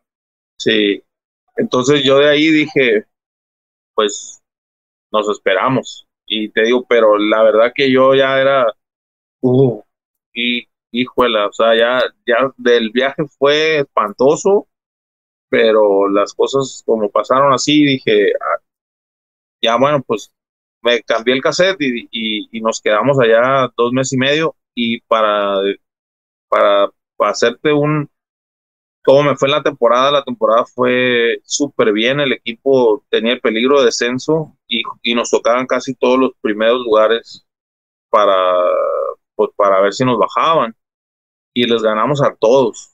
Entonces todos los jugadores me decían, si tú hubieras llegado antes, nosotros estuviéramos en las finales. Y si tú hubieras llegado antes, estuvieras, en las finales. O sea, y el básquet de la República Checa era agresivo, o sea, era codazo tras codazo. Te digo, el primer juego que jugué, eh, jugué como 20 minutos y me sacaron por faules, porque pues me pegaban y, y siempre reaccionaban, pues y siempre me veían. Pero cuando ya me di o sea, cuando yo pues entendí que pues, era mejor madrugar que, te, que, esperar, este, no, hombre, pues me daba vuelo. Y la verdad que me fue súper bien. El equipo me, me quería volver a contratar, pero yo fui solamente por la experiencia, ¿no? Este, duramos dos meses y medio. Y aparte, también, pues, como todo, ¿no? Ah, hubo cosas a favor y cosas en contra se suponía que me iban a regalar el boleto de mi esposa y me aplicaron a la China, me dijeron, ¿sabes qué? Esto te sobró del primer cheque y entonces dije, no, pues no. Pero nos quedamos 10 días en la ciudad de Praga y fue como unas vacaciones a Europa pagadas, ¿no? Entonces, sí, la verdad que, que fue una gran experiencia y, y fue una, una de las cosas que, que nos tocó vivir muy, muy fregonas. Bien, compadre, vamos a tomar otro respiro, vamos a regresar ya al tema México, al actual. Vamos a platicar un poquito de Cibacopa, pero por aquí tengo algo, mira, dice Enrique Cadena, dile que mande saludos a los soles de Atotonilquillo por sus 27 años, hermano. Saludos a los soles, 27 años. Ya los quisieron un equipo de LNBP, ¿no? Creo que pues 20, 20 son los máximos de, de la Liga Nacional. ¿Quién tiene los 20 años? la Fuerza Regia. ¿Los 20? Los 20. Ok, déjame checar eh, comentarios de hasta abajo a ver qué más hay. A ver, eh, bandita, si quieren empezar a hacer sus eh, preguntas, vamos a tocar el tema ya de este, básquetbol mexicano, actualidad. ¿Estuviste cuánto tiempo en, en selección, compadre? Me desde tocó Desde tus fuerzas básicas, ajá, ¿hasta cuántos tiempos duraste en selección? Como 12 años, yo creo, ¿no? Pues no sé, porque jugué, eh, empecé a los 16, 16 a, en, la, en la juvenil y pues el último año que jugué fue el, en el preolímpico del 2007, que fue en Las Vegas. Oye, cuando llegan, ah, sí, sí, de hecho subí ese partido, lo viste por aquí, cuando jugaron contra Estados Unidos, ¿verdad? Sí, sí, sí. Oye, lo vi.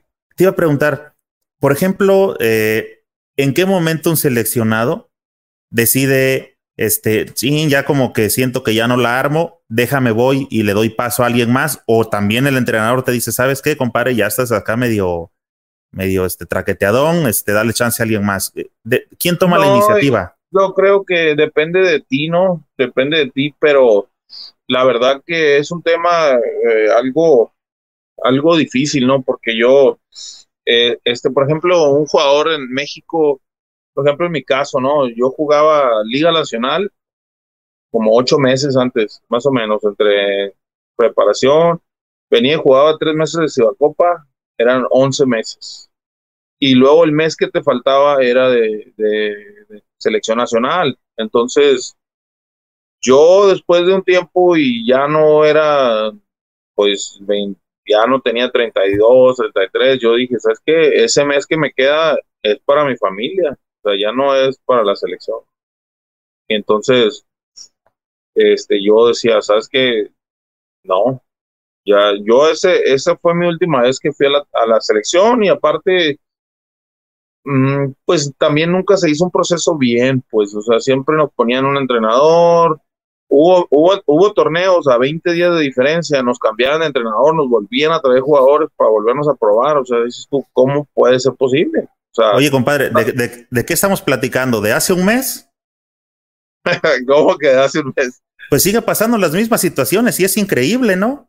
O sea, lo mismo que platicas desde del 2007 o de esas fechas, pues acaba de pasar hace dos meses con el rollo de Bahamas. O sea, la selección está a punto de jugar y no había ni entrenador y no había ni selección. No, pues te digo, a, mí, en, eh, o sea, ya donde llega un punto, pues, o sea, que, pues sí, que viajas, ¿no? Pero te digo, ya tu prioridad, pues ya no es viajar, ¿no? O sea, ya, es, ya son otras prioridades. Entonces, yo te digo, yo por eso, yo dije, 2007 no regreso selección. Aparte, el entrenador de ese año fue cosas serias para batallar con él, entonces yo dije, no, pues no, yo ya no, yo ya no, no vale la pena para mí seguir en, en esto y en selección y, pues yo tomé la decisión de ya no, de ya no asistir y yo decía, ¿sabes qué? No, ya no, ya no, ya no voy, ya no, ya no me llamo. Oye, compadre, en, desde ese tiempo a unas cosas que pasaron con selección últimamente, de que se armó un como tipo comité o asociación, que estaban demandando unos pagos y que empezaron por ahí, no sé si llegaste a saber de esos rollos. La pregunta es, en esos tiempos cuando tú eras seleccionado, eh, ¿se cobraban ya cantidades, recibían así bonos o ese tipo de cosas? Bienvenido a las charlas de señor Vázquez, compadre. este, mira, la verdad que eh, siempre estuvimos en desventaja, ¿no? La selección era, pues todo el mundo tenía garantías menos los jugadores. No, no me estoy quejando, no, no estoy diciendo, ay, que, pero uh, hubo, no sé si siempre se oía el rumor de que si no ibas, no te iban a dejar jugar la liga, ¿no? Entonces, pues la liga era tu principal, eh, tu, tu, principal forma de, conseguir tus, tus recursos entonces, pues cualquier persona decía, no, pues, ¿cómo no voy a, a tener trabajo? Pues entonces, este, pues siempre terminábamos yendo. Pero las condiciones, pues a veces sí cumplían, a veces nos daban poco y a veces nos quedaban mal y nos volvían a llamar y pues lo que ya nos habían quedado mal, pues ya, ya se había olvidado. Entonces, pues varias cosas, ¿no? Varias cosas eh, que, que pasaban ahí en la selección. He platicado por acá este, con la banda cuando hacía los podcasts, este, de que a veces es tanto el amor que uno le agarra a este rollo del básquet que pierde uno la perspectiva de ciertas cosas, ¿no? De decir, este, puta, pues no me han pagado, pero pues está bien, este, ya me volvieron a llamar y tengo ganas de representar, de ponerme la camiseta. No, te digo, yo creo que sí, eso sí pasó, ¿no? Y, y también eh, uno, o sea, aunque es su trabajo, desgraciadamente, o yo creo que eh, este uno siempre termina haciéndolo porque le gusta, ¿no? O sea, no, no, no es como que, ay, es mi trabajo, si no me pagas yo no voy, o sea, uno, aunque es tu trabajo, pues no, no siempre lo miras, ay, si no me das, si no me pagas, no voy. O sea, no, no, porque es algo que nos gusta, pues es algo que nos apasiona. Y, y desgraciadamente, pues se toma ventaja de eso, ¿no? Se, se tomó ventaja de eso y, y es algo que, pues, que, que, no tendría por qué ser así. Y creo que es a partir de que, pues, desde hace 20 años, de lo que tiene la, la LNBP, esto realmente es un monopolio. Y o juegas ahí o juegas ahí. Entonces tienen, como decimos coloquialmente, este, pues, la sartén por el manguito, ¿no? No, pues ahí en la liga te digo, nosotros eh, donde nos agarraban de ahí era de, de, la selección, o sea, si no ustedes no juegan selección, no van a poder jugar liga. Entonces, pues ahí es donde nosotros pues decíamos, bueno, pues vale más jugar selección y ya podemos jugar liga. Te digo, la verdad que a mí me tocó una etapa muy bonita con la Universidad Jalapa, Veracruzana de Jalapa yo jugué siete temporadas ahí en, en, Jalapa y, me tocaron las siete, yo, yo jugué siete finales y gané cuatro. Ya que andas por allá por el, este, por el Golfo, no me acuerdo si te vi en Sibasur. ¿Jugaste Sibasur? Yo jugué Sibasur con las liebres de, de Tuzla Gutiérrez. ¿No fuiste con la época que este, creo que fue Llamas y si no mal recuerdo también, este, creo que Zúñiga con los Jaguares de, de Chiapas. Eh, sí, sí estuvimos ahí.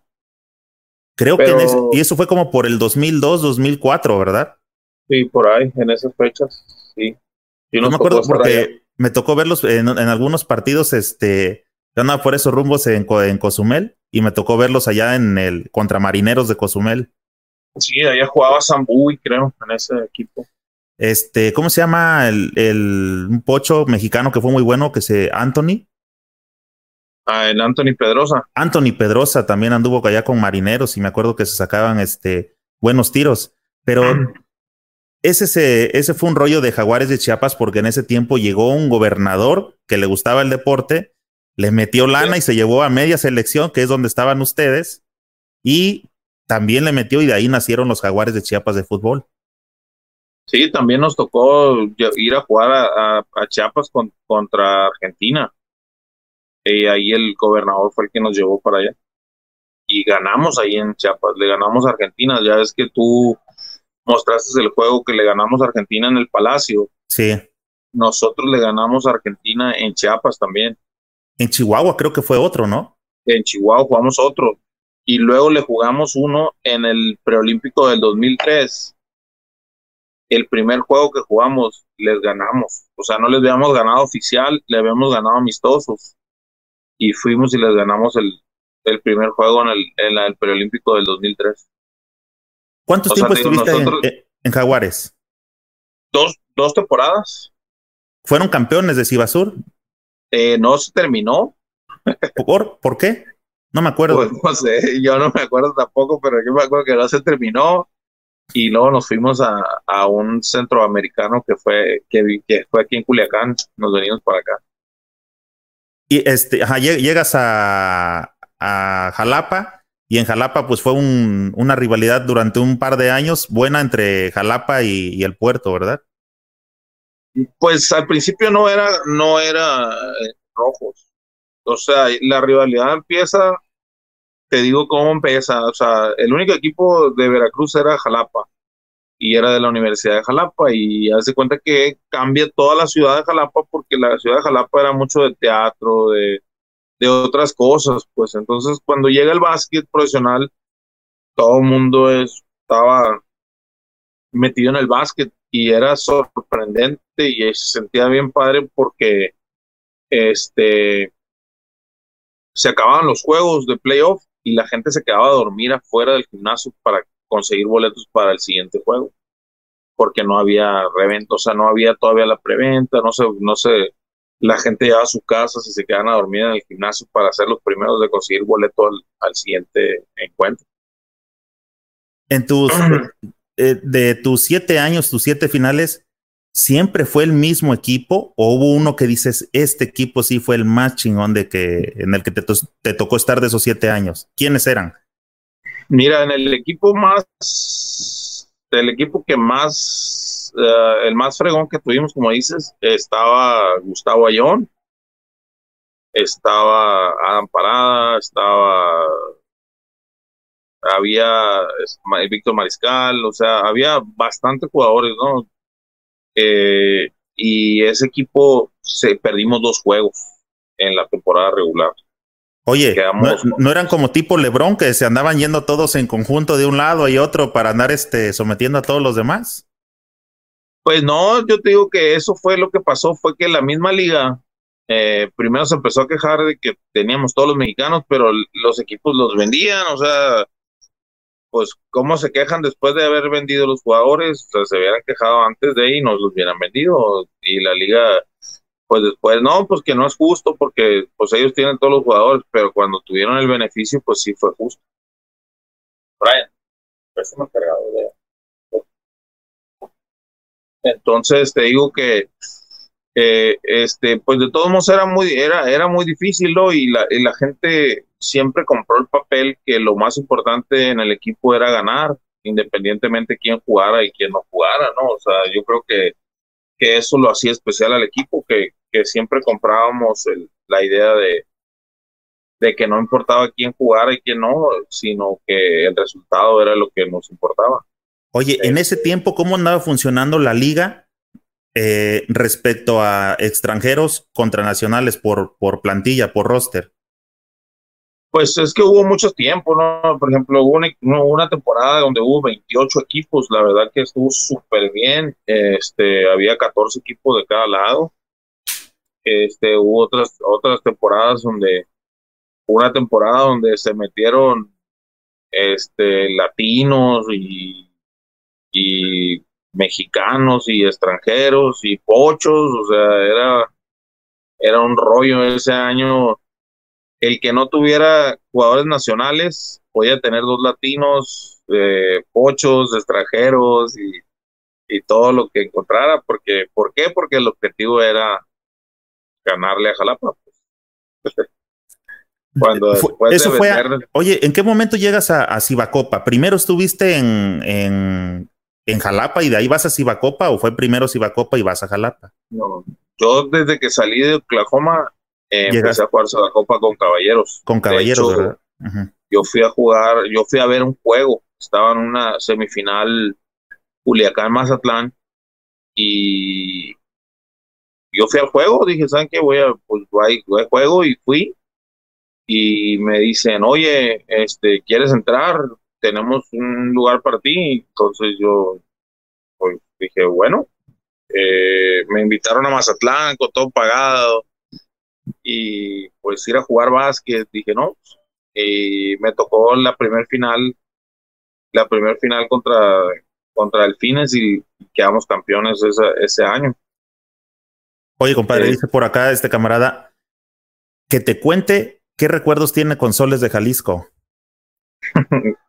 Soles de Jalisco, pues fue, fue algo corto mi, mi interacción con Soles porque, porque estuve muy poco tiempo, estuve poco tiempo porque la misma liga me obligó a, a irme a Zacatecas porque Soles de Jalisco tenía muy, muy buen equipo, estaba, estaba, estaba Zúñiga, estaba Horacio, estaba el Diablo, entonces la liga me dijo que tienes que ir a, a Zacatecas. Oye, este, Víctor, chingona esa, toda esa etapa de jugador, pero siempre es, este, pocas veces tenemos, creo que esta apertura de preguntar, este, pues cosas que realmente queremos saber, ¿no? Porque pues son las preguntas de, de, siempre que a veces hacen, este, algunos que cubren la nota. Pero ahora eres directivo, ya fuiste directivo de Sonkis, fuiste directivo en Fresnillo, por si la banda no sabía, este, ya estuviste la temporada pasada, ¿verdad? Y ya estuviste con Sonkis en Tijuana, en Cibacopa. Ahorita acabas de comentar que la liga te decía, vete para allá, este, no estés ahí, vete para allá. Ahora que lo ves del lado de directivo o pensando que más adelante te interesara este rollo, ¿qué crees que se debe hacer para que deje de existir esa manipulación por parte de la liga? Para que de verdad el básquet mexicano pueda llegar a tener un, un este, algo, algo más sensato, algo que platicabas que te pasaba desde hace años y sigue pasando hace unos meses. ¿Por qué no podemos hacer ese cambio, viejo? ¿Qué, qué, piensas de este rollo? Bueno, pues es que yo creo que es, es, es asimilar un proceso, ¿no? O sea, yo te digo que, que, se tiene que tener todo un proceso, darse su tiempo y, y tener los objetivos para poder evaluar a tanto a un grupo como a un entrenador o como, pues, como para poder evaluar a, a, a alguien que le está dando la oportunidad, ¿no? Entonces, desgraciadamente eh, no somos pues de, planear, ¿no? Para, para esto, espero y, no sé, desconozco qué esté pasando ahorita en, en, la selección y esperemos si se respete los procesos, te digo, porque los, los muchachos tuvieron un gran proceso con, con Sergio y, y todo eso, pues tuvieron muy buenos resultados. Y desgraciadamente antes, como te digo, siempre siempre antes de se cambiaba el entrenador, se llegaba con jugadores nuevos y, y todo eso pues siempre afecta, ¿no? Porque pues no, no, no, no es, o sea, puedes estar en un equipo y, y 15 días después no estás, entonces yo creo que es, es importante que se respeten los procesos. Mira, yo he comentado por acá en algunos videos de que he hecho sobre algunos blogs este, realmente la crítica que siempre se hace de aquí nunca va hacia los jugadores, porque siempre los que me siguen saben que siempre he opinado eso de que los jugadores ya hacen bastante con el hecho de llegar a ser profesionales, porque México no se les ofrece nada de condiciones y con el hecho de que lleguen a ser profesional, pues ellos ya la ya es un sueño realizado, ¿no? Realmente el, rollo que yo este, eh, critico o voy sobre de ellos es más allá de que respeto tu, punto de vista y sé que también es, este, es diplomático, compadre, lo entiendo perfectamente y no te voy a, no te quiero mover porque volvemos a lo mismo, entiendo que es un monopolio y sé que cualquier declaración te los puede poner en, este, contra la pared, eso lo entiendo perfectamente, pero realmente no comparto la idea, digo, y sé que es diplomático, de que son procesos. Si, si el básquetbol o, en particular la liga mayor, la LNBP, creo que le hace falta sangre nueva, sangre que entienda que con un mejor, un mejor modelo de negocio, esto puede ser un negocio. Yo les he dicho que no tenemos bronca en que se me lleven dinero al, bolsillo, pero que vean por el básquet mexicano. Yo creo que ambas cosas se pueden hacer. Te quiero preguntar, tú que eres de, eh, ¿qué es? ¿Noroeste, compadre, o noreste? ¿Cómo se le llama la parte sí, de noreste? Noreste. Sí, noreste. ¿Has escuchado para allá de una liga que se llama, últimamente le he venido poniendo atención y su modelo de negocio, por ejemplo, se me hace súper interesante, que es la Cibapac. ¿Has escuchado de ellos? Claro, claro. Sí, sí, sí conozco la liga y, y este está súper bien porque están aprovechando lo que está dejando ir Cibacopa. Por ejemplo, Cibacopa este año tenía siete americanos contemplados para cada equipo porque eh, se escuchaba que la liga había mandado un veto para todo jugador que jugara Cibacopa. Entonces, pues Cibacopa lo que hizo fue prepararse y la única forma que podía era pues ser una liga de extranjeros.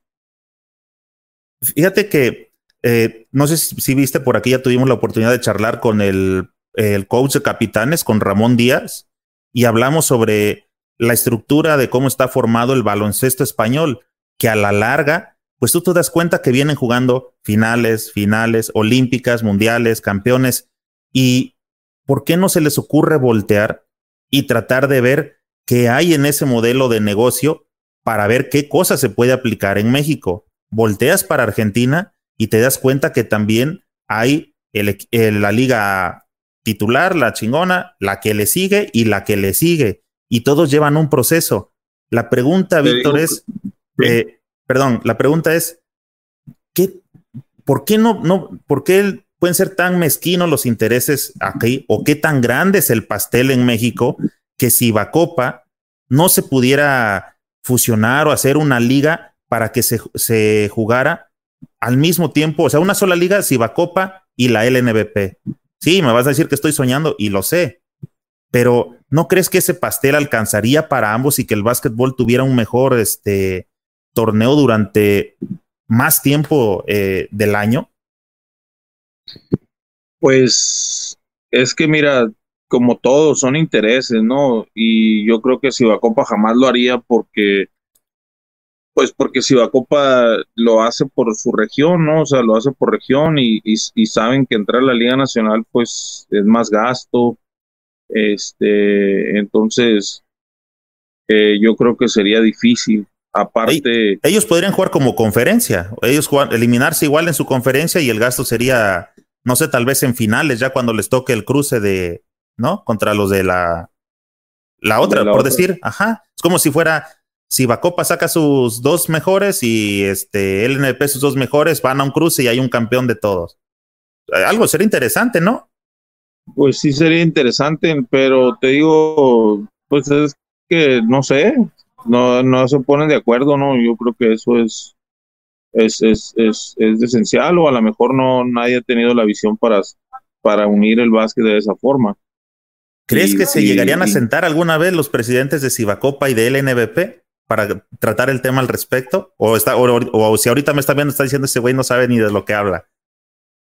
No, pues no sé, la verdad que yo no había pensado, yo no lo hubiera pensado porque, este, porque yo los, pues ya los había identificado como dos ligas diferentes. Se suponía que el Cibacopa era la liga de desarrollo de la liga nacional, era como se vendía, pues, y te digo que ahorita pues ya era puro extranjero lo que, de la forma que, que, que iban a terminar esta temporada.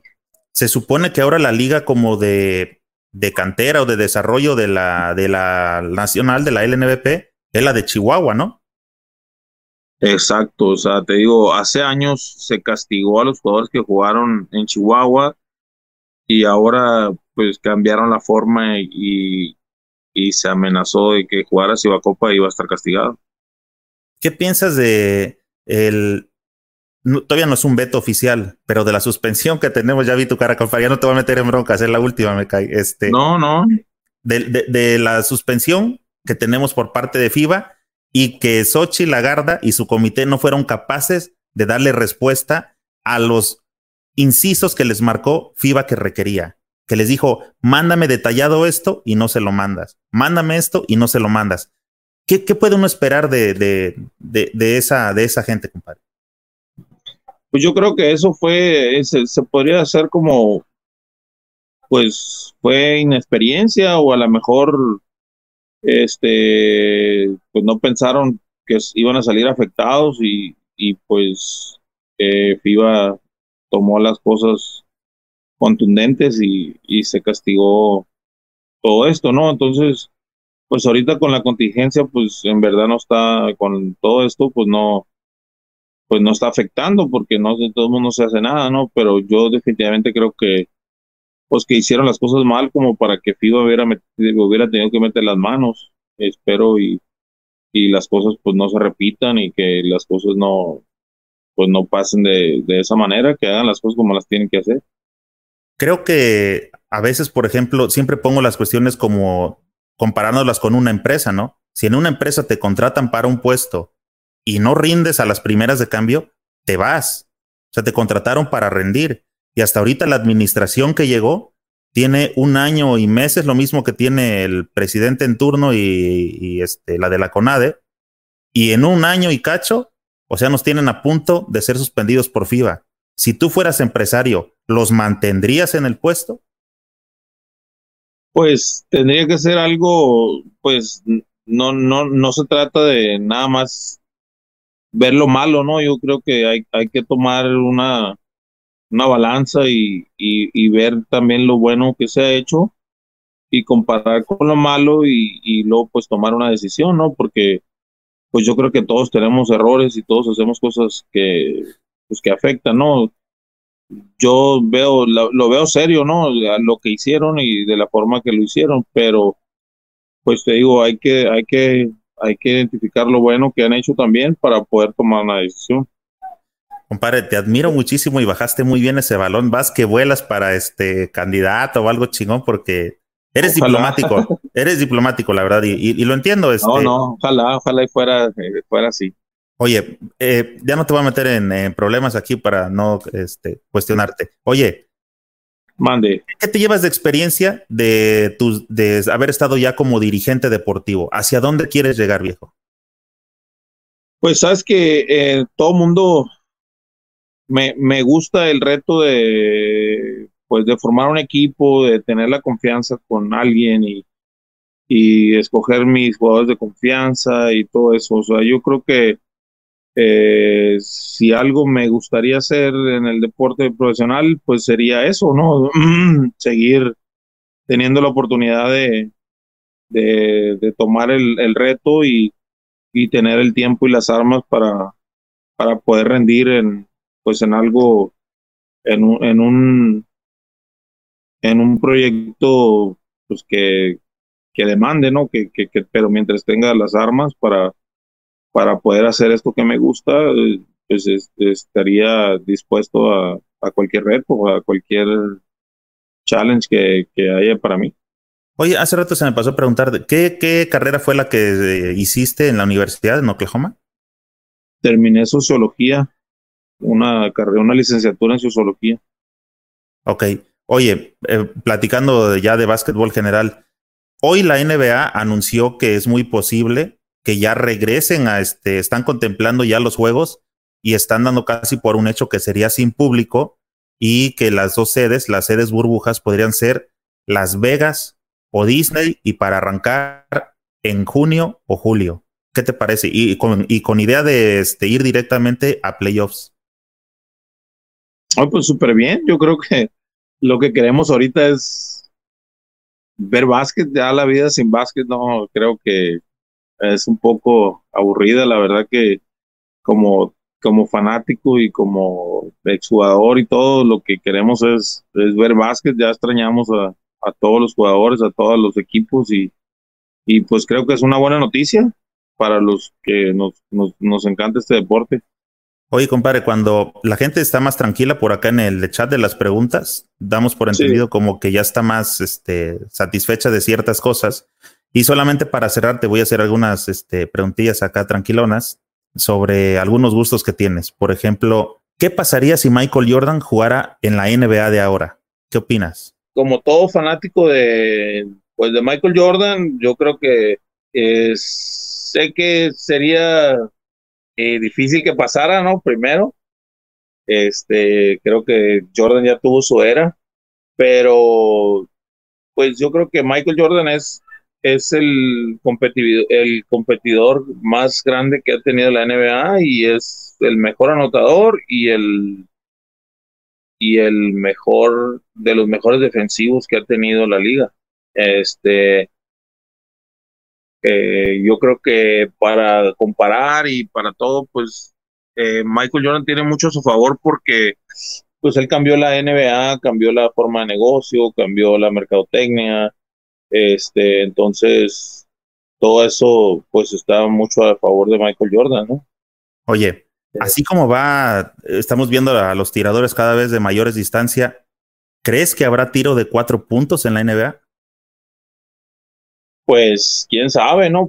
pero pues la gente cada vez tira más, más cerca de la media cancha y, y a eso iba, ¿no? Yo creo que eh, nos tocó una etapa con Michael Jordan, eh, pues fabulosa, ¿no? Pero el básquetbol cambia cada cinco años y el básquetbol es mucho más versátil en, en este tiempo. Yo creo que en esos tiempos todo era en la pintura porque pues no había muchos tiradores y eh, tiraban dos tiradores de dos jugadores de cada equipo y ahora todos son los que no tiran. O sea, el, el básquetbol como todo en la vida va evolucionando, entonces eh, eh, sería muy diferente, ¿no? Yo creo que, que pues por eso ha tenido sus eras la, eh, la NBA y ha ido evolucionando y ha ido creciendo, entonces no sé qué pasaría si Jordan jugaría, pues claro que pues ya no tiene la, no es la misma, pues no, no, no sé, o sea, pero el Jordan del 96, pues claro que sería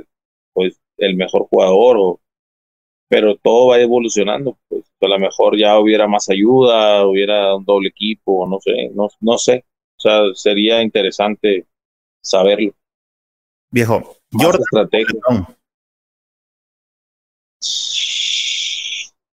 Este, bueno, yo creo que, mira, como lo dije, para mí las comparaciones nunca son justas y menos cuando no son cuando no son su tiempo, ¿no? Y este definitivamente yo creo que Jordan es el mejor jugador de, toda la historia, ¿no? Pero como yo te digo, a mí, a mí sí me gusta cómo juega LeBron y, me gusta también cómo, cómo es un jugador versátil, que lo que te digo, que puede jugar en todas las posiciones. ¿Quién está eso más chingón, Nájera Bayón? ¿Para qué? como basquetbolista. Pues mira, basquetbolista. Eh, Eduardo jugó 12 años en la NBA y, y Gustavo, pues llegó y a lo mejor pues todavía puede seguir jugando, ¿no? O sea, Gustavo tiene muchas cosas por dar. Eh, Nájera pues se ganó sus 12 años. Compadre, eres súper Definitivamente ahí me tendría que ir con un, No, no es diplomático, es que no es diplomático, los dos son mis amigos y definitivamente pues me pones en un dilema y, y aparte, aparte pues te digo, o sea, Nájera pues los 12 años que estuvo, pues o sea, eso es sería difícil para cualquier persona y simplemente hay estrellas de NBA que no jugaron lo que jugó Nájera. Ajá, y el resumen fue Nájera o Ayón. Te dije que depende para qué. Ok. Si me hubieras dicho. Oye, ¿Eh? ¿Ayón o Ávila? No, Ayón, pues él tiene todos los méritos. Ahí te va esta, compadre. Y esta al grano. ¿Jorge Toussaint o Modesto Robledo? ¿Para qué? Pues como para qué, compadre. ninguno. Exacto. Oye. Ninguno. ¿Ninguno de esos? Yo. ¿O Xochitl Lagarda? Ninguno de esos. ¿Oklahoma o República Checa? No, Oklahoma. ¿Oklahoma o Puerto Rico? Oklahoma. ¿Oklahoma o Veracruz? No, pues me quedo con Jalapa. Jalapa es el fue el equipo de mis amores, siete años y, y donde se tuvo los objetivos. Mira, aquí traigo el, mi anillo de... No, ese es anillo de, de, graduación de, de la Universidad de Oklahoma. ¿Veracruz o Culiacán? No, pues Culiacán. ¿A quién de la selección traías de hijo? ¿Te acuerdas? ¿A quién traía de hijo? Ajá. ¿Pero cómo? ¿A quién, lo, ¿A quién lo novateabas? ¿A quién le ponías sus tapas? ¿A quién traías ahí de chamaco? No, pues no sé. No, pero yo creo que es difícil todo eso porque, pues, son diferentes jugadores y diferentes épocas y hay veces que no te toca repetir otra vez con los jugadores, pero eh, yo creo que pues todos trabajamos duro y todos nos esforzamos.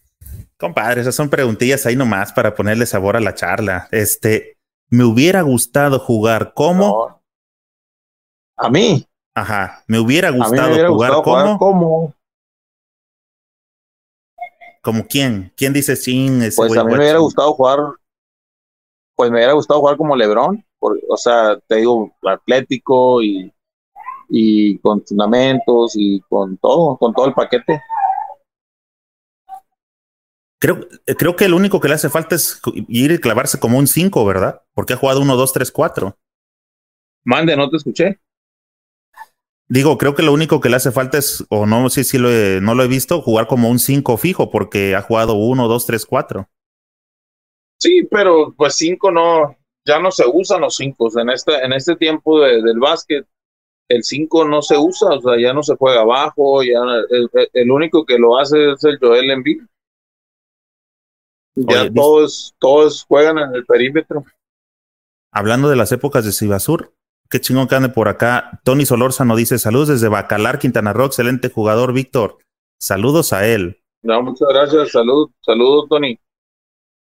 Oye, entonces vamos con las últimas ya, compadre, para irnos a. Y esta estaba buena, no sé por qué no las vi, compadre. ¿Qué llegaste a jugar? Eh, me, encanta tu risa de ya sabes este cómo va el, el sablazo. ¿Llegaste a jugar Merces? Sí, sí fui a, creo que tuve la oportunidad de ir a la mejor para mí. Yo no, no jugué muchas, pero la mejor y en el mejor tiempo fue la de Ruiz Nayarit, donde el premio eran 100 mil pesos y haz de cuenta que eran equipos de las de la Liga Nacional compitiendo este, y, tuve una oportunidad de ir a un, a un lugar a Oaxaca, no sé dónde, donde no había ni señal de en un aserradero, no había señal. La verdad fue, esa no fue una buena experiencia, pero pues me invitó un amigo y tuve que asistir. Pero las mejores que yo jugué fue en eh, me tocó jugar en Puerto Escondido una y en, en, en, en Ruiz Nayarit fui cinco años o seis años seguidos. Esa fue la que más me encantaba porque era después de Navidad. ¿Te llevabas a la familia? Exacto, era después de Navidad y antes de Año Nuevo. Entonces, estaba exacto porque el dinero que gastabas en Año Nuevo, en la Navidad, ya lo recuperabas en la Merced. Y, ya tenía dinero para el Año Nuevo. Oye, a las Merces ya se iban también los equipos de puro gabacho, ¿verdad? Puro negro.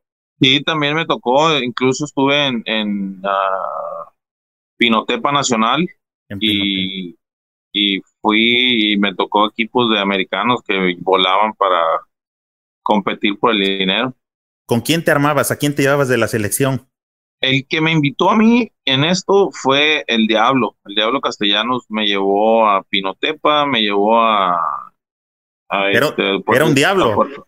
Eh, Puerto Escondido y a, de Ruiz, a todos lados me llevó el diablo. El diablo era el que se encargaba de eso. ¿Era, era tu agente de las Merces? Sí, el, diablo era el agente de las Merces, definitivamente. Compadre, este, ¿has escuchado de un torneo que se hace actualmente que se llama Maxi Baloncesto? Sí, claro. Este, ¿no piensas jugarlo? ¿Piensas echarte unas vueltas para ir a cascarear un rato? ¿Sigues jugando?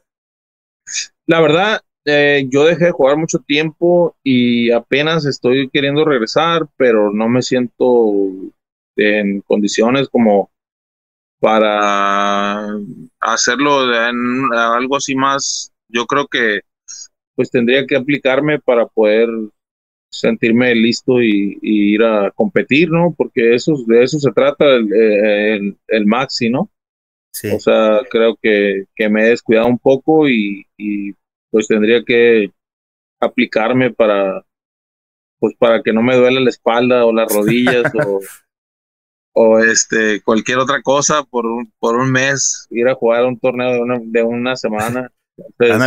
que no te repongas en un mes. Viejo, el proyecto Capitanes, ¿qué opinas al respecto?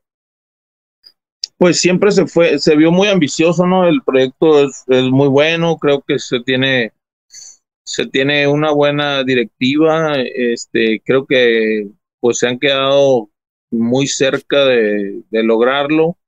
Definitivamente no sé qué es lo que les haga falta porque pues tienen buenos jugadores, se ve muy buena directiva, tienen, soy definitivamente un fanático y un admirador del trabajo de Ramón, Ramón Díaz, entonces, eh, pues no sé, no sabría, no sabría identificar el problema, pero este, yo soy amigo también de, David Mesa, que es, un gran amigo, y, de Héctor y de, todos, ¿no? Los, conozco y pues les deseo que, logren sus objetivos ahora que van a estar en otra, en otra etapa, ¿no? En, la en la D-League.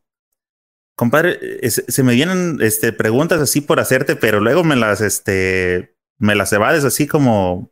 ¿Por eh, qué? ¿Nunca te he evadido ninguna? Ahí te va. De todos los que están de capitanes de México, ¿cuántos consideras que se van a quedar realmente en el plantel? Pues te voy a contestar bien fácil, porque los que se van a quedar son los que tienen contrato y los que no tienen contrato pues no se van a quedar. ¿Crees? Pero sí, claro, es, que esto es, es, por contrato. Efectivamente, estoy seguro que los que tienen contrato se van a quedar. ¿sabes, ¿Sabes cuántos son? No, no sé. No sé ni quiénes ni cuántos, pero sé que los que tienen contratos son los que se van a quedar. Ah, entonces sí sabes, compadre. Esa, esa información que tienes es de primera mano, pero está bien. No, porque yo, yo, solamente estoy, yo, esa es mi forma de, pensar, de que, o sea, es, es mi forma de, de ver, o sea, porque como directivo, pues... Eso, eso iba. Sacaste tu conocimiento directivo, ¿no? De que este tiene contrato, se tiene que quedar. Sí. Claro. ¿Qué, basquetbolista actualmente de los latinos crees que debería ser un buen o podría integrar sin broncas eh, capitanes? De mexicanos. Mexicanos o latinos. Un mexicano, a ver, un mexicano que digas, este güey debería, podría entrar ahí sin bronca. Pues es que casi no hay mexicanos. Oye, hablando de mexicanos, compadre, por aquí alcancé a ver algo. Mira, dice Jonathan Guzmán, Ay, este compa se me movió la pregunta. ¿Sabes algo de Jorge Rochini? Me gustaría preguntar.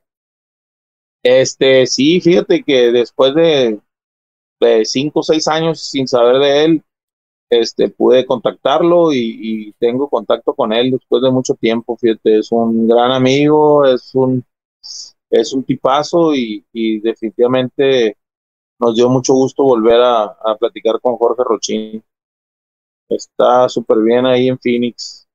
Una, es un jugador casado, es un exjugador ya con su familia y todo, entonces eh, siempre agradable platicar con Jorge Rochín. Compadre, dentro de las múltiples entrevistas que has tenido y todo ese rollo, ¿cuál es la pregunta que nunca te han hecho y que te gustaría así como que, ¿por qué nunca me han preguntado esto? Me gustaría decir esto o esto. Pues no sé, definitivamente no sé que nunca me han preguntado, pero pues yo creo que me gustaría eh, decir es que pues que definitivamente mi vida en el básquetbol fue fue muy grande, fue fue hermosa, eh, que a lo mejor hiciera cosas muy diferentes si pudiera regresar a a, todo, pero yo creo que todo eso pues es, es conocimiento y experiencia y, y, son cosas que a lo mejor venimos a aprender y, y la verdad que lo mejor que he pasado pues, es, es, es, hacer lo que me gusta y que pues tener un salario por ello. Yo creo que vas a tener la oportunidad de este, dirigente del básquetbol mexicano, ya sabes qué cosas están mal, ya sabes por dónde hay que entrarle, compadre, ya sabes lo que tienes que hacer. Creo que ahí va a venir tu, lo que se te fue como jugador, te va a venir bien chingón como, como dirigente, vas a ver. Seguro que viene por ahí. Oye. Ojalá, ojalá que sí, definitivamente. No creo que me encantara otra cosa mejor que, que arreglar algo que pues que me encanta y que pues para futuras generaciones, para mis hijos, para, Exacto. para los hijos de mis amigos o pues simplemente tener la oportunidad, no, no decir que tengo todas las respuestas ni nada, pero pues hacerlo con, con amor y compasión y con, con él. Compadre, la penúltima, para ser basquetbolista hay que ser ¿Hay que ser o hay que tener? No, es pregunta, o sea, para que la complementes. Para, ser, basquetbolista, hay que, ser. hay que ser dedicado y, y, apasionado. Ok, y esta es la última, compadre. Este, ¿a qué jugador de la vieja escuela me vas a mandar para la próxima charla basquetbolera, viejo? ¿A qué, jugador? Creo que te puedo recomendar a Enrique Zúñiga o a Horacio Llamas, cualquiera de los dos, el que tú gustes. Órale, muchas gracias por aquí. Vamos a estar al, al pendiente, vamos a seguir en contacto. Es un gustazo. Este, yo ya sabía que eras buen conversador. Te digo, un par de amigos me dijeron que eras bueno conversando y, y vaya que sí, llevas el récord del podcast, compadre. Llevas el récord del podcast, podcast ahorita. Fuiste, eh, la verdad que me gustó saber cosas, digo, que no sabía. Y bueno, viejo, Aquí te dejo el micro, la pantalla, para que a los... Mira, ahorita tenemos 59 en Facebook y tenemos 80 en YouTube. Son 130, 140 más o menos para que les digas algo, compadre, para que te despidas aquí de toda la banda que nos aguantó durante dos horas y media. No tiene nada que hacer, ¿verdad? no, eh, este no, pues la verdad agradecer a toda la gente que pues que siguió la conversación, que, que le gusta el básquet este, un saludo muy fuerte y pues qué bueno que, pues, que, que nos siguieron para saber un poquito más de, de, lo que es mi persona, mi carrera y, y todo lo que me gusta. Este, un fuerte abrazo, Dios los bendiga y, y, y que se mantengan a salvo para que, pues, para regresar a, a las canchas después, todos hacerlo de forma más divertida. Viejo, eh, reiniciando la liga, ¿tienes compromiso? ¿Sabes a dónde vas? ¿Vas a Sonkis? ¿Te quedas en, en, Fresnillo? ¿Qué sigue? No, no, no tengo, no tengo nada seguro, no sé, porque cuando fui a Fresnillo fue por, por invitación de una, de una persona que era inversionista en el equipo y ahorita no sé si él regrese al equipo. Este, definitivamente me gustaría estar en la Liga Nacional. Eh, no sé, no sé si regrese a Frenillo, me, me gustaría, o sea, definitivamente el equipo hizo un gran papel, nos quedamos a un juego de, de playoff, pero yo llegué a finales de octubre, entonces creo que mi trabajo se vio después de después de que armamos el equipo y, se, se, vio la diferencia del equipo que había con el que con el que se logró conjuntar y entonces pues si no hace frenillo, estaría encantado de que fuera en cualquier otro lado. Oye, compadre, iba, este, estoy leyendo acá los comentarios para ver con cuál puedo despedir y por aquí llegó una. No sé si la meto porque ya ves que luego son tus, tus amigos y pues te sacan una sonrisa. Espero que este sea el caso, dice Eduardo Barbosa. A Eliud Ramírez Ibarra le gustan sus ojos, señor Víctor Ávila. no lo conozco. No, no lo conozco, pero. Yo, yo pensé que era alguno de tus camaradas. No, no lo conozco, no sé, no sé qué es, entonces pues está, muy, está muy comprometedor eso, pero bueno. Compadre Víctor, muchísimas gracias por haber estado acá, viejo. Estamos en contacto. No, gracias a ti por la invitación y pues cualquier cosa que pueda ayudarte y cualquier cosa, a ver si luego te regreso el favor y te hago una entrevista ahora cuando, cuando regresemos al, canal. Yo no tengo nada de qué platicar, pero bueno, muchas gracias por haber estado aquí en el, este, no me gusta hacer las preguntas incómodas. Gracias, viejo. Y déjame este despedir la transmisión. ¿Sale, Víctor? Muchas gracias por haber estado aquí, compadre. Gracias. Gracias a ti, amigo. Bandita, pues gracias eh, por aguantarme. Ahora sí nos volamos la barra, nos echamos dos horas treinta. Este, veo que les está gustando como que traiga eh, de la vieja escuela, ¿verdad? Todos estos podcasts están disponibles en YouTube, están en las plataformas de Spotify, iTunes, Google Podcasts, Evox, Himalaya. Ahí está la historia del básquet mexicano, los videos que se nos hicieron virales por este rollo de, de lo que anda haciendo la gente de, que maneja actualmente el básquetbol mexicano. Ahí pueden encontrar toda la información que necesiten. Nos vemos pronto en alguna cancha.